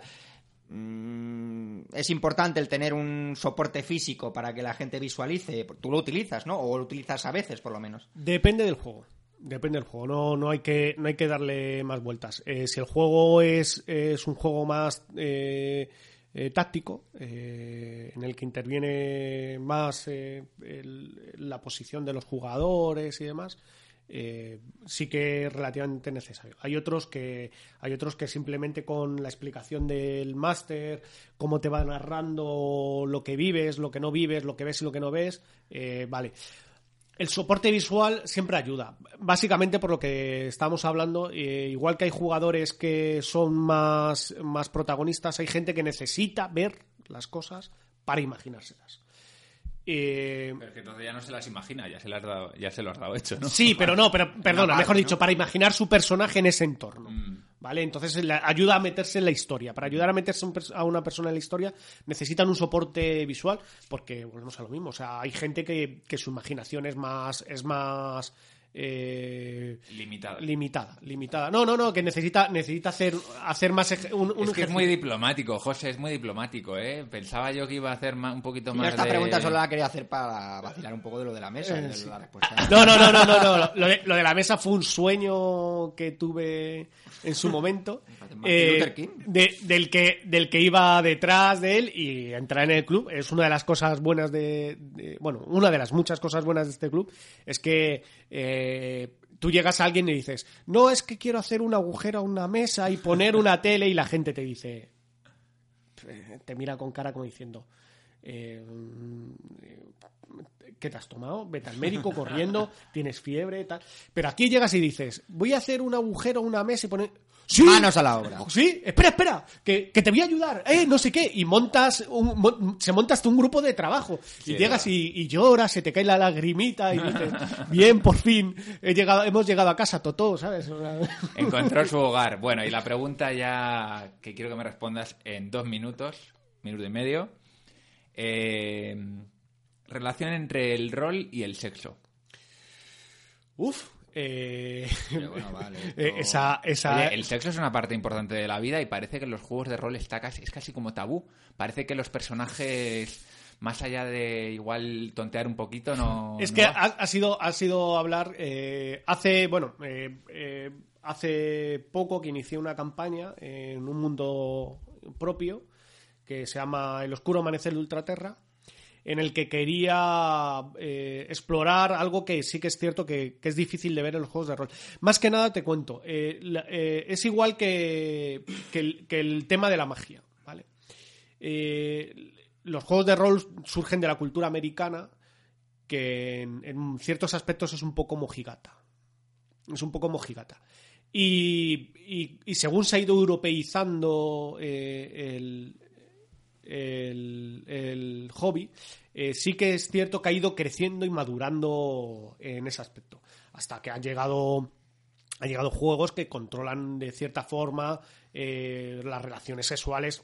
No, no el acostarte con alguien, ¿no? Pero Chechu se ha puesto pálido cuando he dicho Totalmente. lo de. Totalmente. Chechu, tío, ábrete. ábrete al pero, mundo. pero, pero sí el, el incluso el incluso coger enfermedades venéreas si te acuestas con, con quien no debes, ¿sabes? A lo que voy. Entonces, Pero tú en algún grupo entonces has visto que el tema se trata de una forma más Bueno, o menos abierta que eh, fluida. entonces, exacto, ahí está, ahí está. Eh, lo que comentaba, eh, la campaña esta que he abierto hace, hace poco, eh, que ahora eh, la estábamos jugando en un principio con Savage Wall, que es un, un sistema eh, muy bueno, pero eh, muy, muy recomendable para alguien que se quiere, se quiere iniciar, porque es muy sencillito, pero si la gente pide más, es difícil. Y voy a ver si eh, ahora con, con la reciente salida de, del RuneQuest, es esta edición, eh, quiero, quiero, quiero traspasarla, ¿vale? Porque los jugadores me pedían ciertas mecánicas que en Savage World eh, costaba, les costaba cogerlas, ¿no? Y, y, el- y la temática es un poco eso, eh, gente no mala, no el malo de soy malo, quemo todo, sino gente con, con una moral eh, difícil, ¿vale? Y en el que el sexo tampoco es tabú, o sea, es famoso el mi diablo de tres penes, eh, que había dejado embarazada a, a una familia entera de abuela, eh, madre e hija. Chechu, no te asustes. Si quieres, sal un poco y a- luego a- te aviso. Voy a cuando- empezar a jugar al rol. Eh, eh, pero pero que, que- que ya que ya se puede ya se puede Bueno, avísame el día, lo digo por documentarme, ¿eh? para luego hablar en el podcast, no por nada más. sí, sí. No, no, no, pues me refiero. Entonces quería una campaña un poco más oscura y, y tiene y tiene cabida, ¿eh? Vamos, y hay la, re- y la hay- respuesta es, en mis 20... ¿Cuántos años de dirigiendo? pues como unos 25 En mis 25 años dirigiendo nunca he visto dos personajes teniendo una relación en, Ah, en bueno. una partida, pero estoy, en, en- ello. estoy en ello. Estoy en No, ello. no, no, no, no, no, no, sí, sí, o sea, eh, eh, eh, eh, personas que, que sus jugadores tienen relación, hombre, no se me va a decir, bueno, eh, a, lo, a, lo, a lo capítulo de Sheldon que tiran el dado y yo te toco aquí y tú, eso, es, eso además que, que, que- que es absurdo, ¿sabes? absurdo, no, sí. no aporta nada a, a una historia, ¿vale? Pero sí que personas que, que, son pareja eh, en la vida real también lo son en el juego. Y gente que, que no lo es, que sí que, digamos, tienen una fe en el juego y tienen hijos y demás. Y hay, y hay sistemas, entre otros, bueno, eh, creo que el Pentagón eh, con- eh, controla un poco descendencias y demás, juegas con distintas generaciones. Y me parece que RuneQuest también eh, tiene, tiene reglas porque ya te digo, la, la tercera lectura que, que llevo de él y tiene reglas para de que te- de tener hijos y, y- y pareja. O sea bueno, que- bueno, va- parece que la cosa se va abriendo un poquito. Tras este minuto y medio de... A ver si a ver si los daneses meten mano, que los daneses son gente muy abierta y meten mano a los juegos de rol y pues oye José, muchas gracias, sigues aquí con nosotros para Torre de Control, pero tu momento de gloria Ah. álgido eh, ya ya ya pasó. Mi minuto. Chechu, venga, dale dale a esto. Vámonos, vámonos a ver a lo que hemos jugado los últimos 15 días, entre ello alguna partida de rol, así que José, no te vayas, te tenemos aquí al lado, nos vamos directamente a... Torre de Control.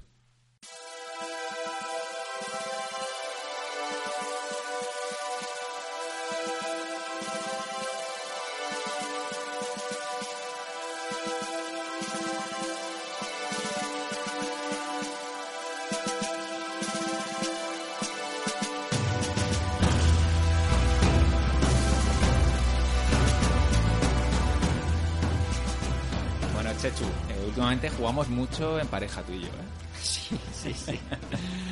Sí, bueno, la verdad es que lo que tiene también el club es que con la gente con la que más coincides, es con, con la que más juegas es con la que coincides en horarios, entonces pues vale, y yo, entre otras cosas, coincidimos en, en horarios. Un horario muy parecido al tuyo, José, por cierto, a ver si algún día te, te animas, porque vienes siempre con el tiempo justo. Eh, el horario de infantil. rol. El- El Nosotros horario lo llamamos infantil. horario infantil. Horario qué vamos a hablar, o de casa. ¿De qué vamos a hablar? Pues ahí, ahí, ahí estamos. Vamos a empezar por el juego, el juego de moda, ¿no? Que es Marvel eh, Dice Master, eh, que es el juego de dados, el Dice Building Game que ha sacado WizKids. Ya salió, ya lo tenemos, ya hemos jugado.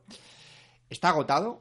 No sé si está agotado en todos los sitios porque tampoco, he hecho una búsqueda exhaustiva, pero sí que es cierto que en varias tiendas me han comentado que se han quedado muy cortos. Eh, el Start es que es muy barato, es un juego low cost. entonces, lo que tienes que, por ejemplo, el otro día jugamos, Val dijo, hostias, me ha gustado, ¿cuánto vale? 15 euros, hostias, me lo compro. Claro, si juegas a otro tipo de juego, ¿cuánto vale? 60, bueno, pues ya, ya, ya te lo Bueno, traes hay tú. que decir que con esos 15 euros puedes jugar de una manera bastante limitada.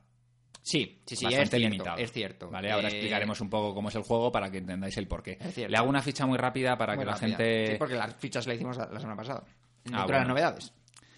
Ay, Chechu, Chechu. bueno, es de Mike Elliott, del, el del creador de Thunderstone, y de Eric Melan, el creador de Caos en el Viejo Mundo, Star Wars juego de cartas. Son los creadores de Quarriors. Y son los creadores de Quarriors, que es un juego con mecánicas similares, pero que no es un juego coleccionable. La gran diferencia, que hay muy poquitos juegos. Yo estaba viendo en la BGG y debe haber como unos 8 o 9 juegos categorizados como, como juegos de dados coleccionables. Eso es algo que prácticamente no existe. De hecho, hay- eh, he estado mirando, hay uno que se llama Luchador, de, de lucha libre, el Iron D y el Dragon Dice, que es un poco el, el más conocido. Es un juego de, do- de dos jugadores y que viene a durar entre 15 y 30 minutos. Se pueden, las partidas se pueden sí, hacer porque de tú distintas puedes duraciones. jugar exactamente distintas duraciones. Es un juego de construcción de mazos de dados, o sea, tipo. tipo Aquí no son mazos, sino son bolsas. Son bolsas, de bolsas de vomitar de los aviones, eh, literalmente. Ahora hablamos de los componentes. Y bueno, la mecánica es un poco similar al Dominion, pero, pero no penséis en un juego como el Dominion con dados porque luego en- eh, es muy distinto en muchas otras cosas, ¿vale? Al final luego tiene mucho de juegos de cartas en el cual tú tienes una serie de personajes Combo. que los enfrentas entre sí. Eh, por eso yo soy partidario de que se acepte los martes de cartas, aunque por lo visto ha Ha sido vetado. polémica. Es un juego de dados, eh, no de cartas, es lo que dice eh, la turba. Y ya puedes, ya puedes darle rienda suelta a tu imaginación. No, bueno, lo primero que hay que decir es que con el básico, que son 15 euros y que te vienen, creo que son 44 dados, te vienen los dados básicos. El problema es que necesitas, lógicamente, el básico para jugar, porque te, te vienen los dados básicos con los que empiezas, te vienen los dados de acciones y te vienen unos cuantos dados y unas cuantas cartas de personajes. Eh, digamos que el- la táctica de WizKids con este juego a mí me parece acertada, que es tirar por el low cost. Lo que pasa es que tampoco podemos pedir peras al olmo por este en precio. internet es lo que le llaman un freemium. Tú empiezas no pagando, pagando muy poquito, pero luego te enganchan y empiezas a pagar Sí. más y más. Sí, la- la cosa es que eh, las cartas son de calidad, lo que son, me refiero al grosor, son de muy poco grosor. Eh, los dados no están mal, los dados están bien, Normales, eh, correcto, y las bolsas que traen son directamente deleznables. O sea, deleznables porque te las cargas en tres partidas, por lo menos mi manaza no cabe ahí, en las, bolsas donde vas metiendo los dados. Claro, porque los dados hay que irlos sacando, digamos, es como si barajases. Eh, Sí. En vez de barajar, mueves los dados dentro de la bolsa y tú los coges sin ver. Aquí cada, cada jugador, hay que decir que las cartas representan a personajes Marvel eh, y luego hay algunas cartas que representan a acciones, pero la mayoría representan a personajes Marvel. Eh, al contrario que otros juegos, eh, yo creo que aquí hay un acierto en cuanto a las ilustraciones, es que cogen ilustraciones eh, ya eh, dibujados, o sea, de- de- digamos, del catálogo de Marvel, ¿no? Que tiene un catálogo brutal, entonces las ilustraciones están muy bien. Las ilustraciones están muy bien. No han contratado ilustradores es profeso para este juego, que por ejemplo cuando salió el Versus System sí lo hicieron, mal, porque son ilustradores malos o no tan buenos como los... O sea, que los dibujos están muy bien. Cuidado que estás ya rayando ahí Los la polémica. No, no, no, me, me- me refiero que, eh, pues lógicamente, cuando salió el Versus System, que es un juego también de Marvel, tiraron eh, con eh, A ver, sobre todo lo que yo veo ahí es que son personajes muy reconocibles por la mayoría de la gente. Entonces no es lo mismo hacer una ilustración de un personaje inventado que, que hacer una ilustración de Spider-Man, que todo el mundo tiene ya el ojo, eh, sabe perfectamente cómo, e- cómo es Spider-Man. O, o hacer una Son- ilustración de Homer. Son dibujos que no están hechos para la, para la Entonces, ocasión. yo creo que lo han hecho muy bien y tienen la que, licencia. Lo que tienes que hacer es tú creas un equipo de superhéroes que puede ser de 4, de 6, de 8, según a los puntos que juegues. Primer gran acierto. Vamos a ir poco a poco. Eh, uno de los grandes problemas que yo siempre comento de los juegos de cartas coleccionables, eh, LCGs o, o tipo Magic, es que requieren de una preparación previa bastante importante, ¿no? De estudiarte y tal. Entonces, te tienes que hacer tu mazo. Aquí, ¿qué es lo bueno? Tiene esa parte interesante de me voy a hacer mi mazo, entre comillas, de superhéroes, pero es que igual son seis cartas que tienes que elegir para que combinen bien entre sí. Entonces, a mí no me importa tirarme 10 minutillos en mi casa viendo qué seis superhéroes combino. Primer gran acierto del juego. Luego en cada carta puedes poner X dados. Cada personaje tiene, o cada carta, digamos, no cada personaje, porque cada personaje viene en tres versiones, Common, Uncommon y Rare, cada una con sus características, aunque el dado es el mismo, es común para ese mismo personaje. Lo único que varía son las características de la carta, que, las cosas que puede hacer aparte de simplemente atacar o defender. Entonces, necesitas los dados por narices. O sea, eh, yo, por ejemplo, a lo mejor tengo un, un lobezno, pero si solo te- te- tengo un dado, pues solamente puedo meter un lobezno en, en- mi equipo. para que os hagáis una idea, tenéis enfrente vuestro, imaginemos cuatro personajes que hemos seleccionado y en cada uno de esos cuatro personajes son cartas donde te viene explicado cuál es la acción especial.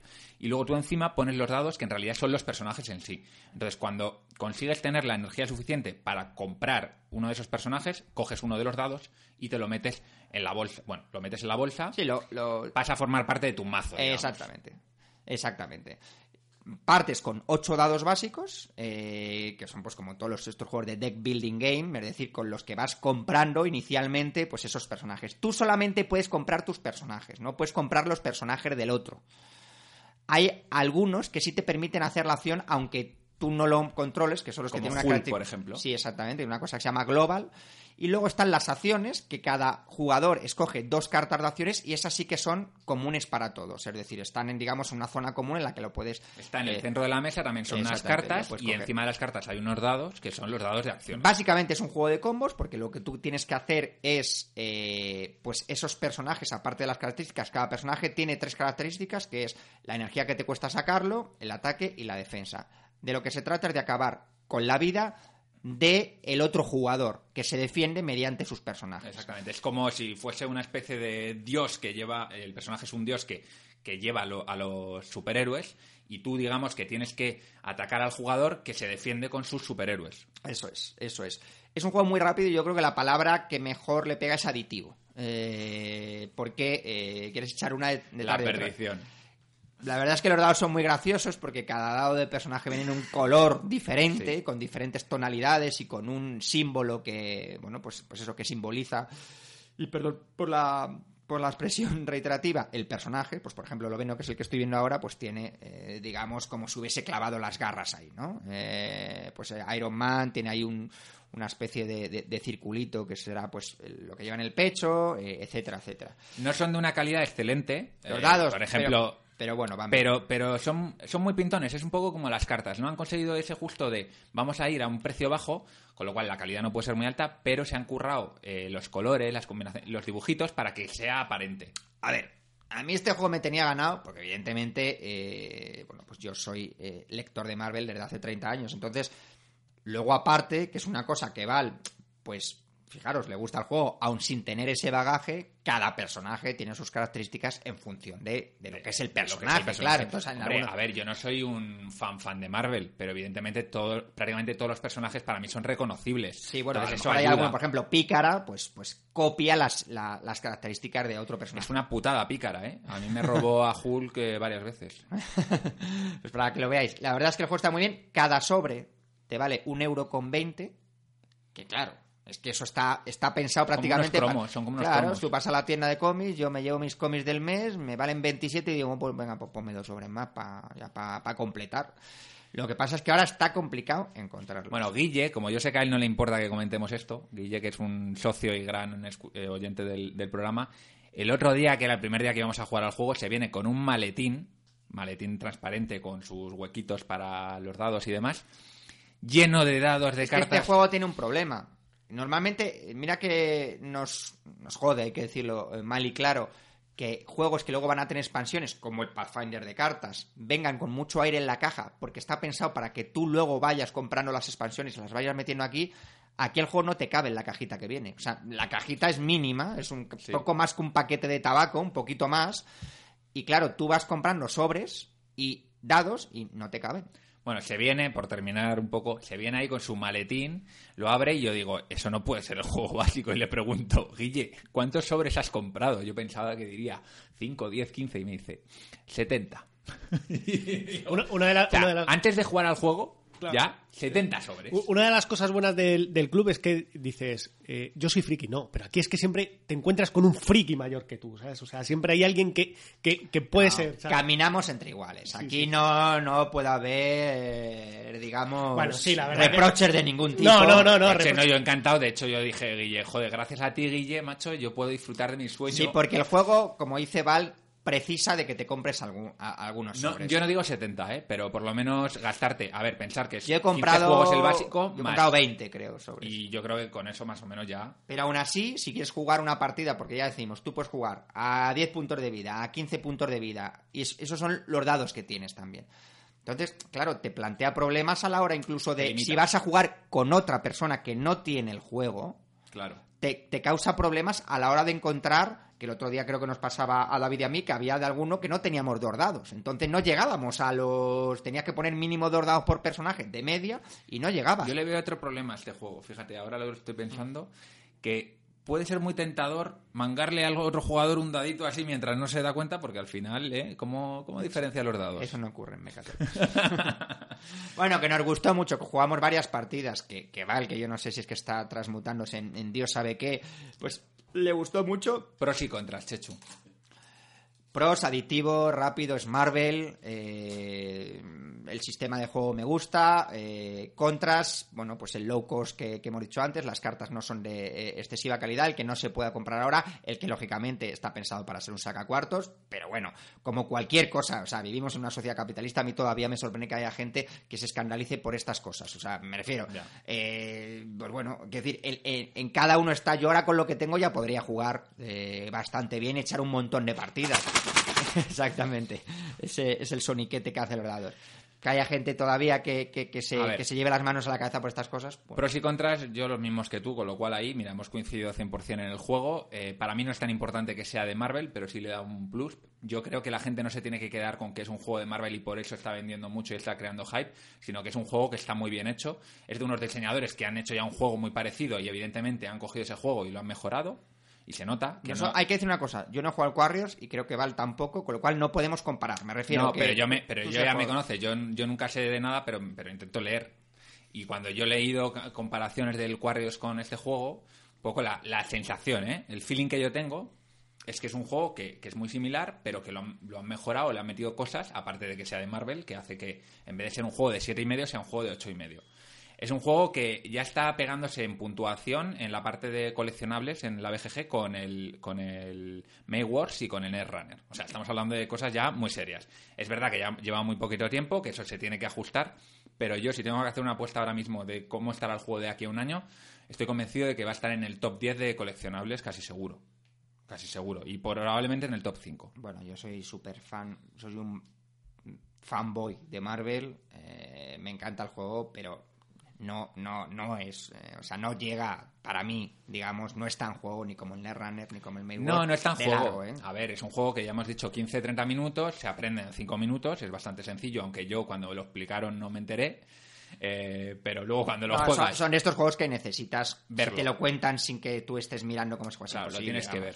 Y además que es muy original, ya digo que juegos similares hay muy poquitos y para mí es muy recomendable. Yo le doy un 8,5. Vale, está muy borracho. Eh, yo le voy a dar, bueno, le voy a dar un siete y medio. Eh, le voy a dar un siete y medio. Le voy a dar un Chu, siete y medio. Me gusta y, y de hecho, eh, fíjate que Val decía, tráetelo que casi entre, entre sección y sección nos echamos una partida prácticamente, ¿no? es fácilmente transportable también. Bueno, aquí tenemos a otro fan también, David, de nuestro técnico de sonido, que... que no es aquí. sospechoso ni de ser de Marvel, ni de ser de juegos de cartas, ni de ser de juegos de dados, pero el tío... Es guargamero y le Es gusta- guargamero y fíjate, el guargamero a, a su lado. ¿Te hemos hipeado un poco, José, o no lo suficiente? Eh, sí, sí, sí, he de reconocer que sí. que bueno, sí, que para sí. tu, ya te digo, para tu tranquilidad no está disponible eh, ahora mismo. Bueno, otro de los juegos que jugamos Chechu y yo con, con más gente fue el Imperial. Eh, es un clásico, aquí en el club se juega mucho. Es un juego de Mac Gertz. eh, algunos igual le conoceréis por el Concordia, que es el juego más nuevo que tiene. Y es uno de los inventores, bueno, no, uno de los inventores, no, el inventor de la mecánica de rondel, eh, que la ha implementado en otros juegos suyos como Navegador, Antique o, o Hamburgum. Es un juego de 2006 que admite hasta 6 jugadores. Eh, yo no lo recomiendo jugar ni con 3 ni con 6, ¿vale? Lo recomiendo 4 o 5 jugadores, creo que es como mejor funciona. Y de unas 2 horas, dos horas de duración. Es un juego durillo, no porque las reglas sean complicadas, sino porque cuesta cogerle el punto. Siempre decimos, hay que cambiar el chip con el Imperial, el chip. Porque no llevas un país, sino tú eres un banquero que vas cambiando... Eso es, de es, eh, finales del siglo XIX, creo. Eh, cada uno de los jugadores representa a un banquero que compra bonos de países y entonces cuando tiene la mayor parte de los bonos de un país lo controla. Digamos que controla la política militar, las inversiones, la es una producción mezcla de militar, wargame etcétera. y juego económico, ¿no? Sí, tiene una parte de Wargame, pero es muy, muy, muy, muy, muy simple. La parte, digamos, un poco que para mí tiene más peso de mecánicas es la parte de los bonos, de la compra de bonos. O sea que igual se puede parecer más a un Acquire o a un 1830 que a un Wargame. Pero bueno, sí que tiene luego la parte también militar, ¿no? A mí me parece que es una obra de arte. Yo es un juego que lo he jugado ya unas 15 veces igual y no me aburro. me- todas las partidas me parecen emocionantes. No sé, Chechu, ¿tú qué opinas? Yo ya he, jugado, yo ya he hablado Es bastante un de valor este juego. seguro en el club, eh, porque además, como lo hemos jugado bastantes, pues no sabemos más o menos bien las reglas. Yo el otro día no me acordaba, pero una vez que empecé a jugar, pues rápidamente recordé. Y es uno de estos juegos que dices, bueno, pero ¿por qué no estaré jugando este juego continuamente? O sea, quiero decir que es que cada vez que terminas una partida terminas con buen sabor de boca. Yo no jugado 15, habré jugado como 5 veces y, y es un juegazo. Es un juegazo eh, enorme. Lo jugamos con Nacho y con Pedro, que eran eh, dos de nuestros. Perdón, Chema. Chema y, Chema y Pedro, perdón. Perdón, Chema, que sé que, que- que nos oye. Y. mm, Y bueno, Gustó le gustó, juego, les sí. gustó. Quiero decir que aparte de Val y yo que ya habíamos jugado, decir que eh, jugadores que lo estrenaban por primera vez, pues también, le, también les gustó. O sea que, que es un juego que si tenéis la oportunidad, que lo probéis. Tenéis una versión más moderna, más bonita también, porque igual la parte más eh, peor del juego, para mi gusto, igual puede ser mm, que gráficamente no es, no es muy bonito, no es un juego muy bonito. Tienes el 2030, el Imperial 2030, que es básicamente el mismo juego con tres reglas cambiadas, un mapa del mundo en vez de un mapa de Europa y ambientado en el 2030. Pero por lo demás es prácticamente igual, eh, es un juego también muy bien valorado y por lo que dicen es un poquito más ligero porque tienes como más espacio. En el Imperial normal, eh, desde el principio hay conflictos, o sea, no puedes evitar. interacción contigo. Y bueno, yo es un juego que le tengo que dar un 9. Yo, yo creo que revisé, fíjate, de las pocas veces que he revisado mi nota en la BGG, creo que la tenía un 7,5 y la subí un 8,5. O sea que, eh, que acabe con muy, buen sabor de boca. ¿Qué más, ¿Qué más nos traes? Pues yo poco más, porque he jugado al Maze Wars contigo, que no voy a volver a hablar. Si me, además, me mete unas palizas Jue- al Maze Wars. juegazo, de- juegazo. De, de la hostia. Espero jugar con José alguna vez. Pero es verdad que juego con un mazo, con un mazo que me ha hecho lo- él a medida. Hay que decir que es de los juegos más requeridos. Pero la- tengo una lista de espera para jugar al Maze Wars. Pero nadie eh, se lo compra, ¿eh? Pero, pero nadie se lo compra. No, Guille sí lo tiene. Guille sí lo tiene. Y. mm, venga, nos vamos a lanzar, porque yo creo que hay que organizar un campeonato de Maze Wars ya. Eh, Y otro de Marvel Dice. También, también, también, también, también. Es una cosa de los juegos de rol, que no se pueden hacer campeonatos, ¿no? Eh, O hay- sea, ¿cómo haces un campeonato de un juego de rol? eh, hay- ¿A que, a que mejor Con roleo? mucho tiempo, con no, mucho tiempo. no, no, no, pero- hay, hay convenciones y demás en las que en las que hay eh, cierta ¿Pero torneos? hay to- ¿Con, con ganadores? Tor- no, no. tor- eh, eh, eh, al que al que mejor representa, al mejor máster. eh, eh, hay partidas relativamente eliminatorias en las que yo he jugado en la que eh, el mejor de la mesa pasa a una mesa siguiente, así hasta que hasta que No tenemos ni idea de esto, Chechu. No te Eh. mojes tanto porque no tenemos ni idea. aunque, aunque no es muy dado, por, por- No, por, me la- re- por un poco por el, el- el porque aspecto es menos competitivo. Sí, exactamente. Me refiero que igual que se pueden hacer torneos de prácticamente cualquier juego eh, y algunos son muy torneables. que- eh, es un poco- rol no es eso. Eh, Yo de verdad, si alguien no conoce el Mayworks todavía, después de la brasa que ha dado Chechu y la que estoy dando yo, que lo intente jugar, aunque no se lo compre porque entiendo que es un juego caro, porque mm, de verdad, es un juego no, que venga aquí a probarlo con nosotros. brutal, brutal. Es brutal, que venga aquí. Venga, pues vamos, Bueno. vamos adelante y quiero que José, que está... Bueno, yo tengo otro juego, pero Lo le sé, dejo a lo José sé, vamos a ir... eh, Alternando para un que poquito. Tú, digamos, darás el, Además, el- toque final. ¿eh? Cuéntanos... Iba a decir brevemente, como quiera, como con- quiera. conmigo- Señores, mi- llevamos una hora 40 minutos. Como quieras, Nos quedan 20 minutos para cerrar el programa. Entonces, eh, alguna partida de rol que estés jugando ahora y que nos valores el juego. Ya sé que es muy difícil valorar un juego de rol porque valoras más las partidas que los juegos. que el sistema, sí, Sí, sí. para, mí, exactamente. para mí el sistema es secundario, como, como he Bueno, dicho. pero aunque sea secundario, como ten en cuenta que la gente que nos oye, pues también yo creo que si yo quiero comprarme un juego de rol, pues me gustaría tener algún tipo de referencia, ¿no? Bien. O algún tipo de... de- de- Uf, pues mira, eh, yo creo que ahora mismo, más que, más que, Una parte, o sea, quiero decir, elige un juego de los que estéis jugando ahora. Más que, más que, te, te- te voy, a- te voy a, te voy a No le puntear. vas, vas a a ir llevar, por no donde le vas a quieras. llevar te, por tu te voy a, te voy a puntear, te voy a puntear. Eh, la gente de Devir está traduciendo ahora mismo Pathfinder eh, y estará a punto, me supongo que de aquí a un mes, de sacar la traducción de una cosa que, que Paizo sacó para Pathfinder que se llama Senda de Aventuras. Eh, va a sacar la primera que, es eh, eh, Rise of Runelords, eh, no sé si lo han traducido como el surgimiento, el resurgir de los señores de la runa o algo así, o el alzamiento. Eh, no, no sé cuál es el, porque han variado el, han variado el título.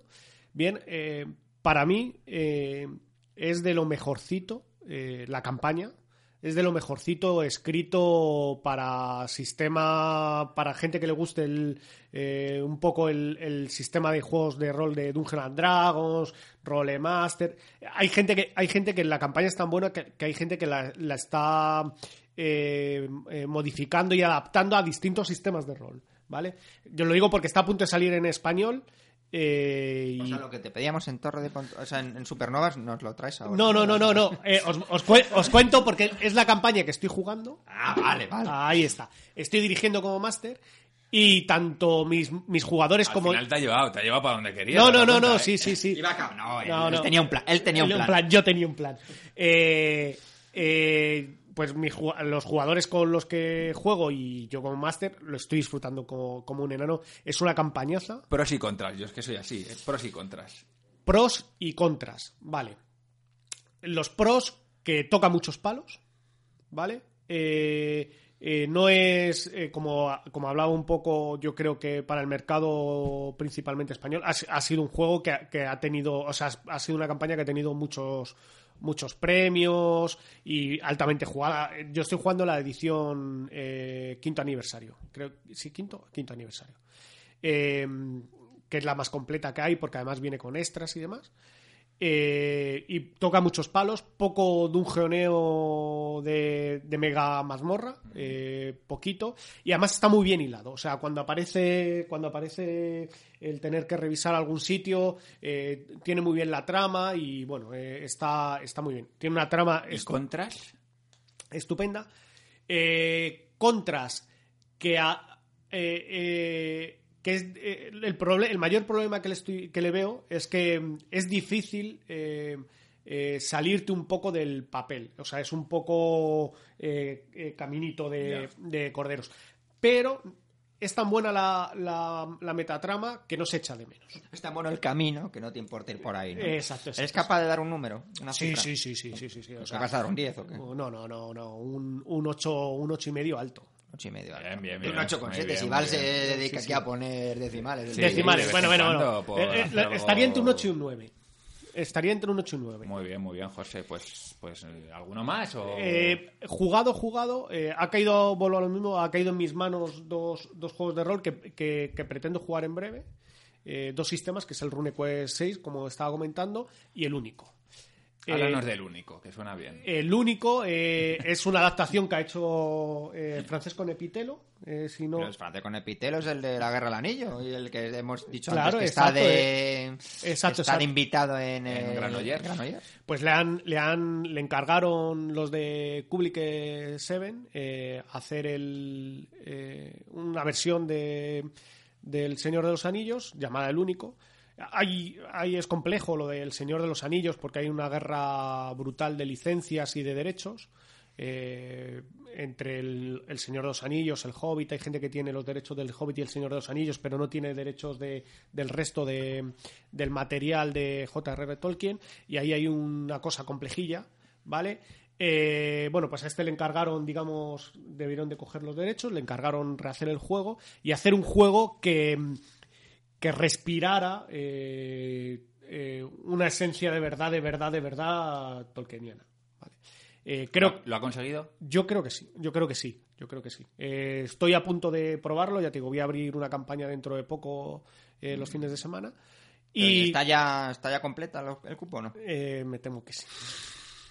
Me temo que sí. No Pero bueno, pero se puede, orga- cuña se de- puede organizar Sí, otra pero, pero, exacto, exacto, exacto. No, yo, yo si por meter a alguien en el vicio del rol, yo, aunque sea, me vengo aquí a Haces las- horas extras. hago horas extras. Un saludo para la mujer de José. El pro, el pro claramente es que respira Tolkien de verdad y no como otros, Sí, entiendo, sí, que, que- que le ponen el nombre y luego nada de nada. ¿Y el contra? ¿Y los contras? Los contras, el principal que veo es que, bueno, eh, eh, yo eh, me dedico a, comprar juegos básicamente en el idioma original si es posible, ¿vale?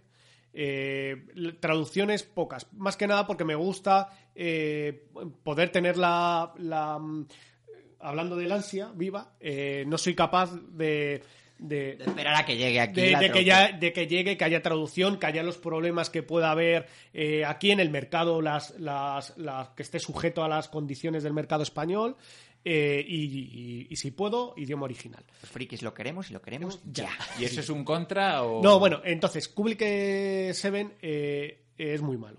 Es muy malo. De hecho, por ejemplo, un, un, eh, un- es un editorial que la verdad que no es, no es muy de fiar eh, a la hora de a la hora de seguir de seguir calendario. Porque por ejemplo una última expansión que es Shadow of the Mirwood eh, que en teoría debería haber salido en abril eh, ya tienes el PDF y lo puedes eh, conceder y lo han retrasado a junio Hay una cachetada para... entonces, para la editorial. entonces eh, el, el- el contra que veo, eh, básicamente. La editorial. La editorial. El juego está bastante conseguido. Hay algunas mecánicas que me cuestan un poco. Yo creo que son mecánicas. Mójate, mójate. Son mecánicas de, de corte de juego de mesa.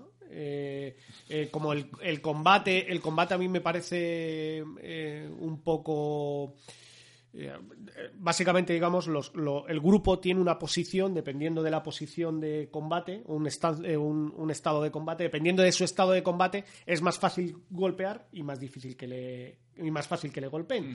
Pero el, el enemigo no tiene, no tiene esa posición, el enemigo es tonto, no sé si me explico. O sea, eh, tú puedes decidir estar en retaguardia, pero yo soy el, el jefe de una banda orca y, y- y no puedo decidir quedarme en la Estar en retaguardia. retaguardia. ¿sabes? Tengo, me- tengo, estoy, estoy mi, mi posición y mi táctica está a disposición de, de- de la decisión del, del Ya. jugador. Y eso lo ves también una pega, ¿no? Al juego. Le, ve- le veo, es la pequeña pega, pero vamos, el Venga, ¿qué resto, puntuación le das? El resto, yo creo que anda también por un 8, ¿eh? O sea, es, Ah, es un buen a- juego. ha traído Eh, aquí- está, está, está muy bien, está muy, muy aplaudido por, por toda la por toda la comunidad de seguidores de, Del anillo, de- por toda la comunidad del anillo. En planeta de juegos hay que empezar a catear ya. Porque eso lo traemos aquí. Bueno, algún día explicaré yo mi teoría sobre la puntuación de los juegos. No, no, hombre, No, obvia- no hoy, ¿eh? obviamente para hablar. No, es no. que los juegos malos eh, los ves y no los juegas. No sé si me Ah, explico. eh, yo siempre digo eso. Bueno, voy a seguir. eh, perdona que te corte así, José, pero es que nos quedamos sin tiempo. Sí, no, y yo, yo, yo soy de los de te corto porque te Te corto. corto porque te corto. Es que aquí el máster es, es, es Val. Es, es Val. Es, es Val es el que tira las riendas somos los carro-. Yo soy del, el- del carro desbocado, El poli malo, el poli malo. Bueno, yo voy a hablar del Que es un juego sobre la unificación de Japón, con, eh, que me, me trajo aquí mi colega David, nuestro técnico de sonido. Es un juego de GMT, eh, de la- en, la última, en la línea de los juegos de GMT de los últimos, con una edición muy cuidada, un tablero muy bueno. Los componentes son unos bloques de madera preciosos, con simbología japonesa muy bonitos. Y es un juego que se publicó en 2011 por de, de Matt Calkins, que es eh, un diseñador que básicamente ha hecho ese juego, es el único que ha hecho. Eh, de dos jugadores, de unas dos o tres horas de duración. Yo creo que nosotros mm, unas dos horas y media, ¿no? Y eso que era nuestra primera partida. O sea que es un juego muy rápido de jugar, muy sencillo, dirigido por cartas. Básicamente las cartas lo que te permiten es eh, pues por ejemplo, en los combates, si no tienes cartas de un daimyo, de un, digamos, de un clan específico, no puedes pelear con ese clan, con lo cual son determinantes. También te sirven para, para el movimiento. Eh, básicamente todo en el juego funciona por cartas. No tiene dados, no tiene el azar de los dados. Y digamos que la chicha del juego está en, pues como en todos los juegos de bloques, el, intentar engañar a tu enemigo, ¿no? El que parezca que tienes mucho en un sitio cuando en realidad son unidades de mierda y, las otras tres unidades, los, los tres bloques que tienes en el otro lado que parecen poco, son los putos amos, ¿no? Este tipo de cosas. Da mucho peso el juego al que tú agrupes a los, a los daimios, a los clanes eh, japoneses, porque evidentemente no es lo mismo que se junten eh, tres unidades militares de un mismo clan que de, clanes distintos. La forma se organizan peor al ser distintos y por lo tanto en el combate eh, prima el que lleves eh, los mismos daimios. ¿Qué más? No sé, pues mm, es un juego para mi gusto igual que peca de demasiado sencillo. Me, me explico, la parte del combate es extremadamente simple, con lo cual la simulación ahí queda un poco en segundo plano y prima más la agilidad. Que eso habrá quien le guste, habrá quien no le guste, bueno, pues es un juego que se puede jugar en dos horas, es un wargame que se puede jugar en dos horas, lo cual ya eh, abre, se abre para mucha gente. Eh, son siete semanas de, de campaña, cada semana son dos turnos, con lo cual son 14 turnos en total. Y bueno, cuando terminan las siete semanas se termina el juego. O sea que tampoco es un juego que se pueda demorar porque no llegues a las condiciones de victoria. Luego, si matas al líder enemigo, se puede terminar antes. Pero lo, lo normal, nosotros vimos bastante complicado el, el acabar con el líder, básicamente porque no sabes dónde está. Entonces, es un poco complicado perseguirle. Eh, yo le voy a dar un siete y medio. David, ¿qué Por favor, David, das? aunque solo sea una puntuación, dinos. Un 7,35. Un 7,35 le da. ¿Menos que yo? Un 7. Un siete y medio también. Lo veis ahí en la distancia, porque no está al lado del micro ni quiere acercarse, le dan... Bueno, le gustan los micros, pero no para, pero no para hablar. Nos viene a echar una mano en otras cosas. Bueno, pues sin más vamos a pasar a la sala de comunicaciones.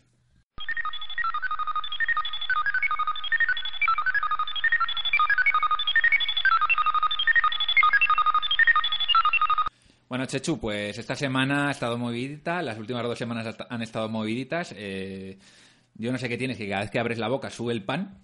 Y bueno, nos viene muy bien porque cada vez tenemos más oyentes que, que se preguntan por qué planeta de juegos que crea tanta polémica. No, no, pues para nada polémica. De hecho, hay que decir una cosa. Yo, eh, no, no es que haya sido ninguna polémica, Val. Eh, de hecho, yo no entro, no suelo entrar, por ejemplo, en Twitter, eh, prácticamente nada, por razones que no vienen al caso. Bueno, sí, te las explico rápidamente. Para no enterarme de los resultados de los partidos NBA que tengo grabados y que puedo acumular entre 6 y 7 a la semana.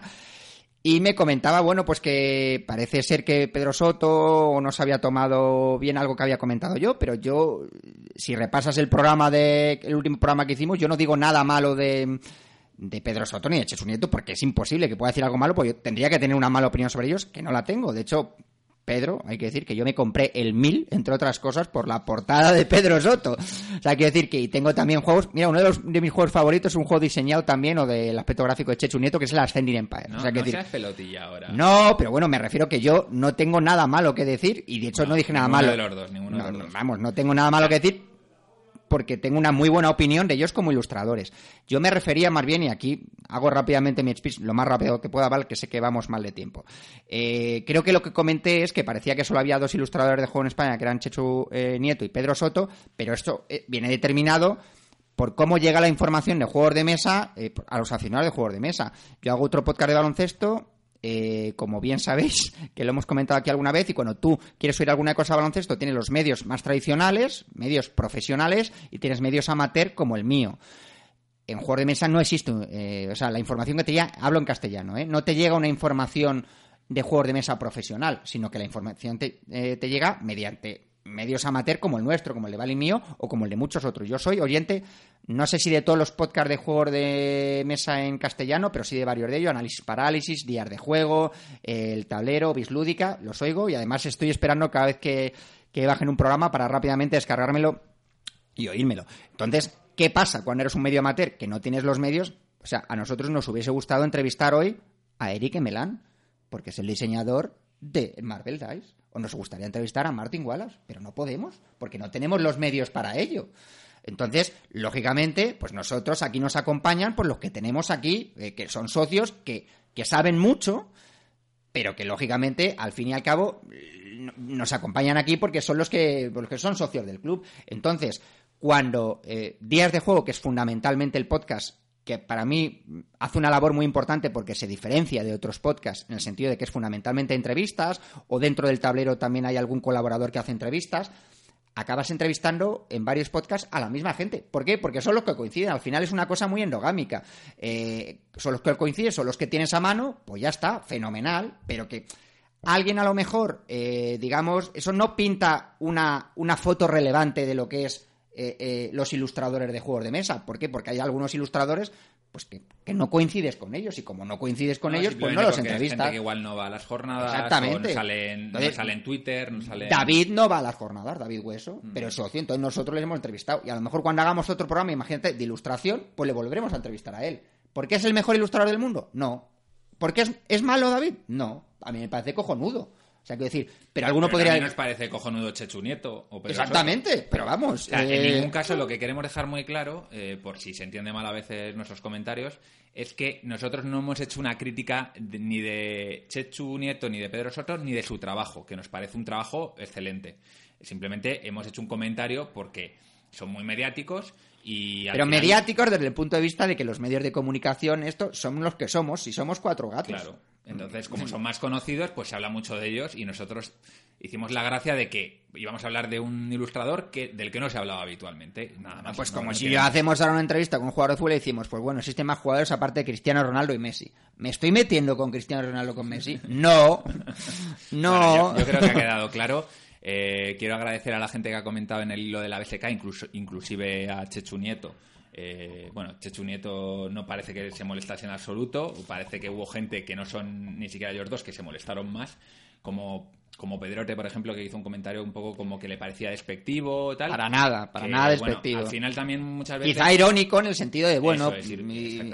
Pero un poco en la línea de ya nos conocéis y nosotros nos metemos entre nosotros, nos metemos con los. Es como si alguien ahora habla de un juego de mesa y dice, bueno, pues existe otro juego de mesa de Blada que no sea el Tascalar porque Bala ya ha hablado mucho del Tascalar. Eso es. ¿Es meterse con el Tascalar? No. Es hacer una broma tonta, pues como las que hacemos aquí. Sí, pero miles. que, pero que en cualquier caso no es una crítica hacia el trabajo, desde luego, pero vamos, ni muchísimo menos, de Pedro Soto y Chechu Nieto. Lo único que coinciden, pues en, co- coinciden en encuentros, con, porque ellos lo que les pasa, yo creo que es, aparte de ilustradores, son, Son jugadores. jugones, son jugones. Son jugones, entonces coinciden con otros jugones, pero que al final eh, eso no es una foto relevante de, digamos, de, de lo que es la industria de los juegos de mesa, porque al final a esas convenciones, encuentros, clubs o lo que quieras llamar, son una parte muy pequeña.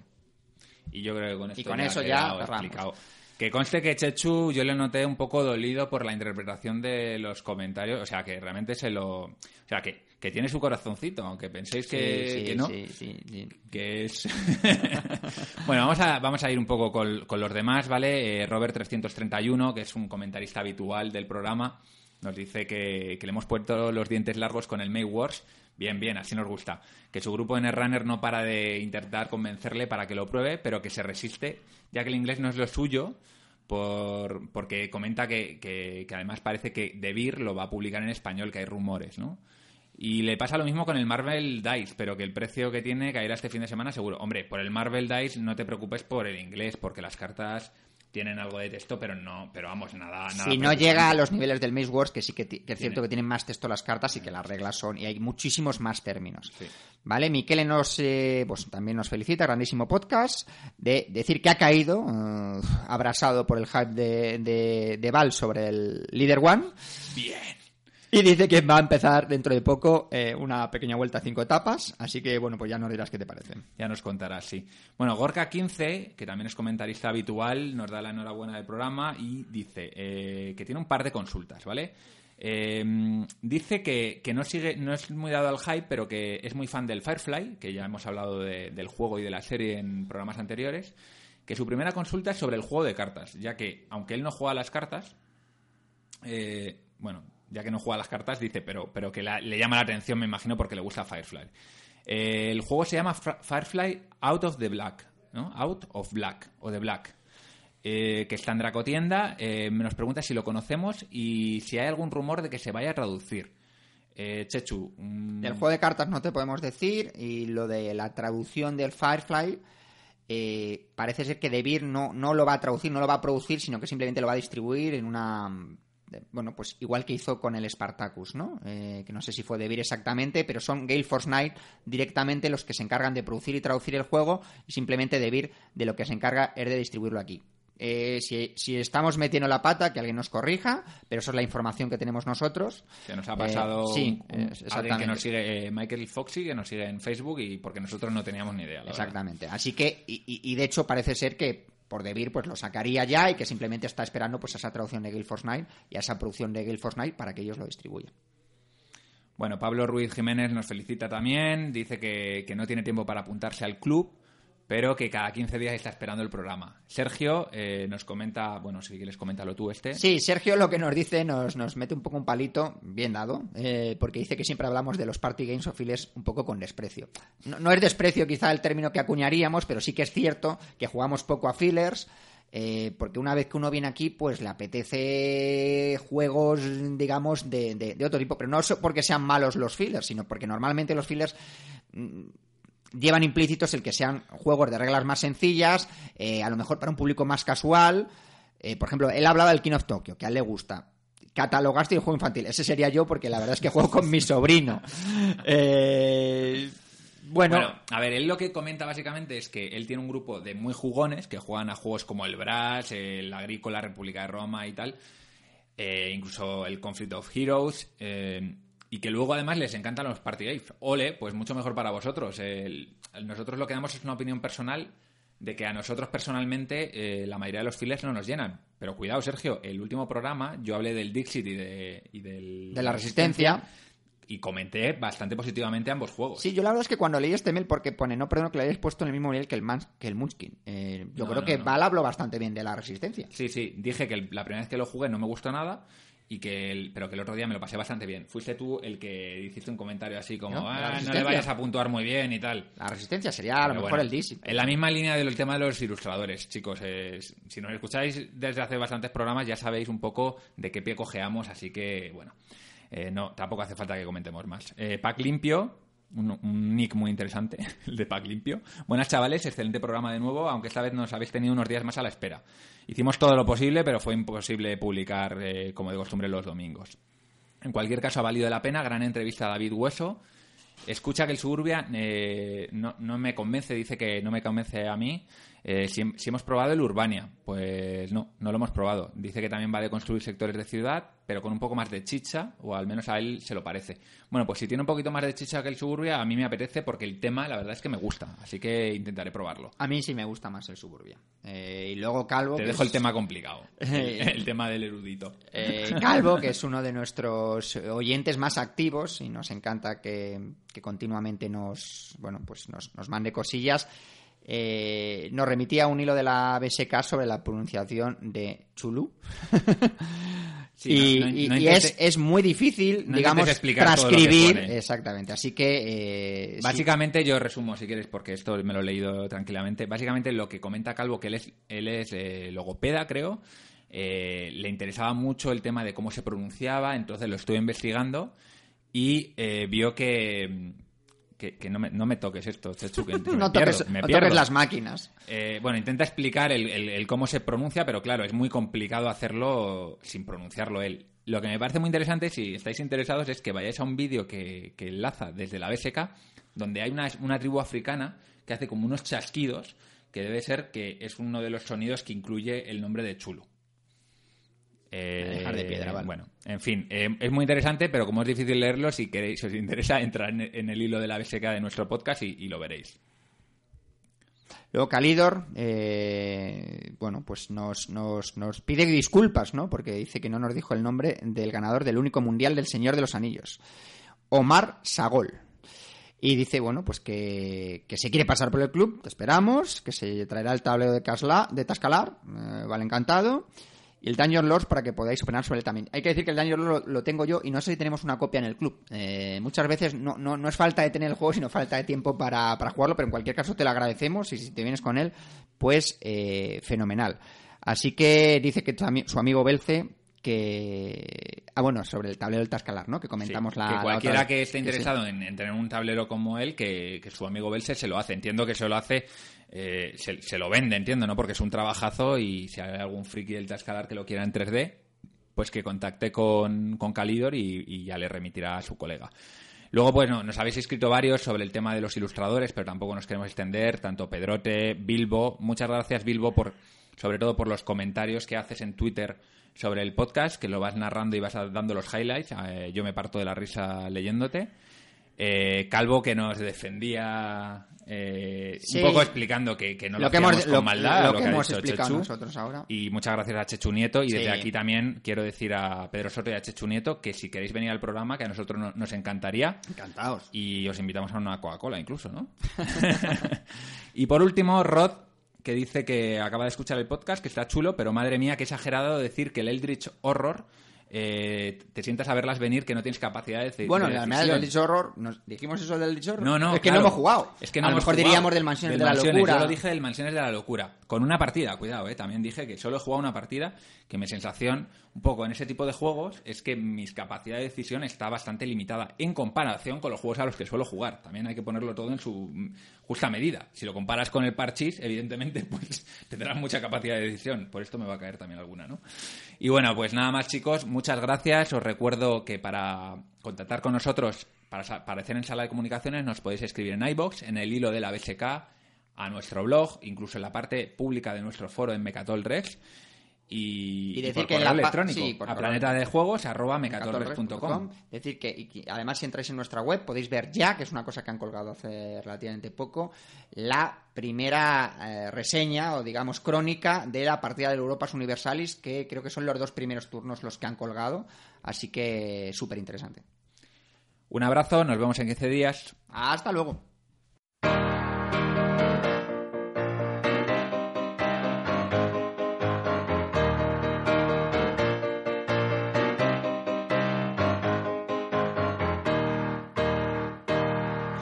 Were sailing on waves of silver, there were echoes in the wind. When we raised our sails to capture them, the ship was lifted up and in and we sang.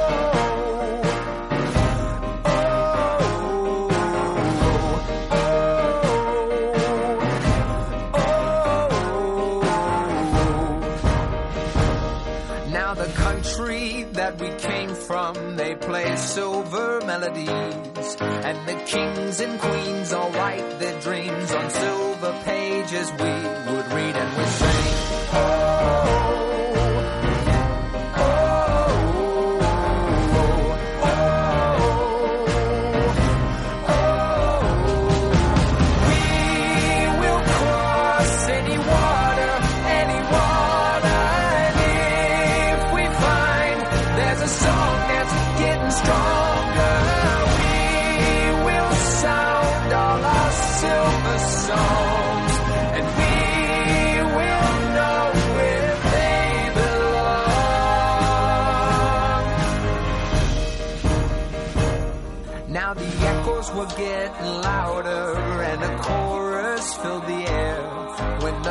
Voices fell, they broke the spell that tied us to our silver chairs and we sang. Oh,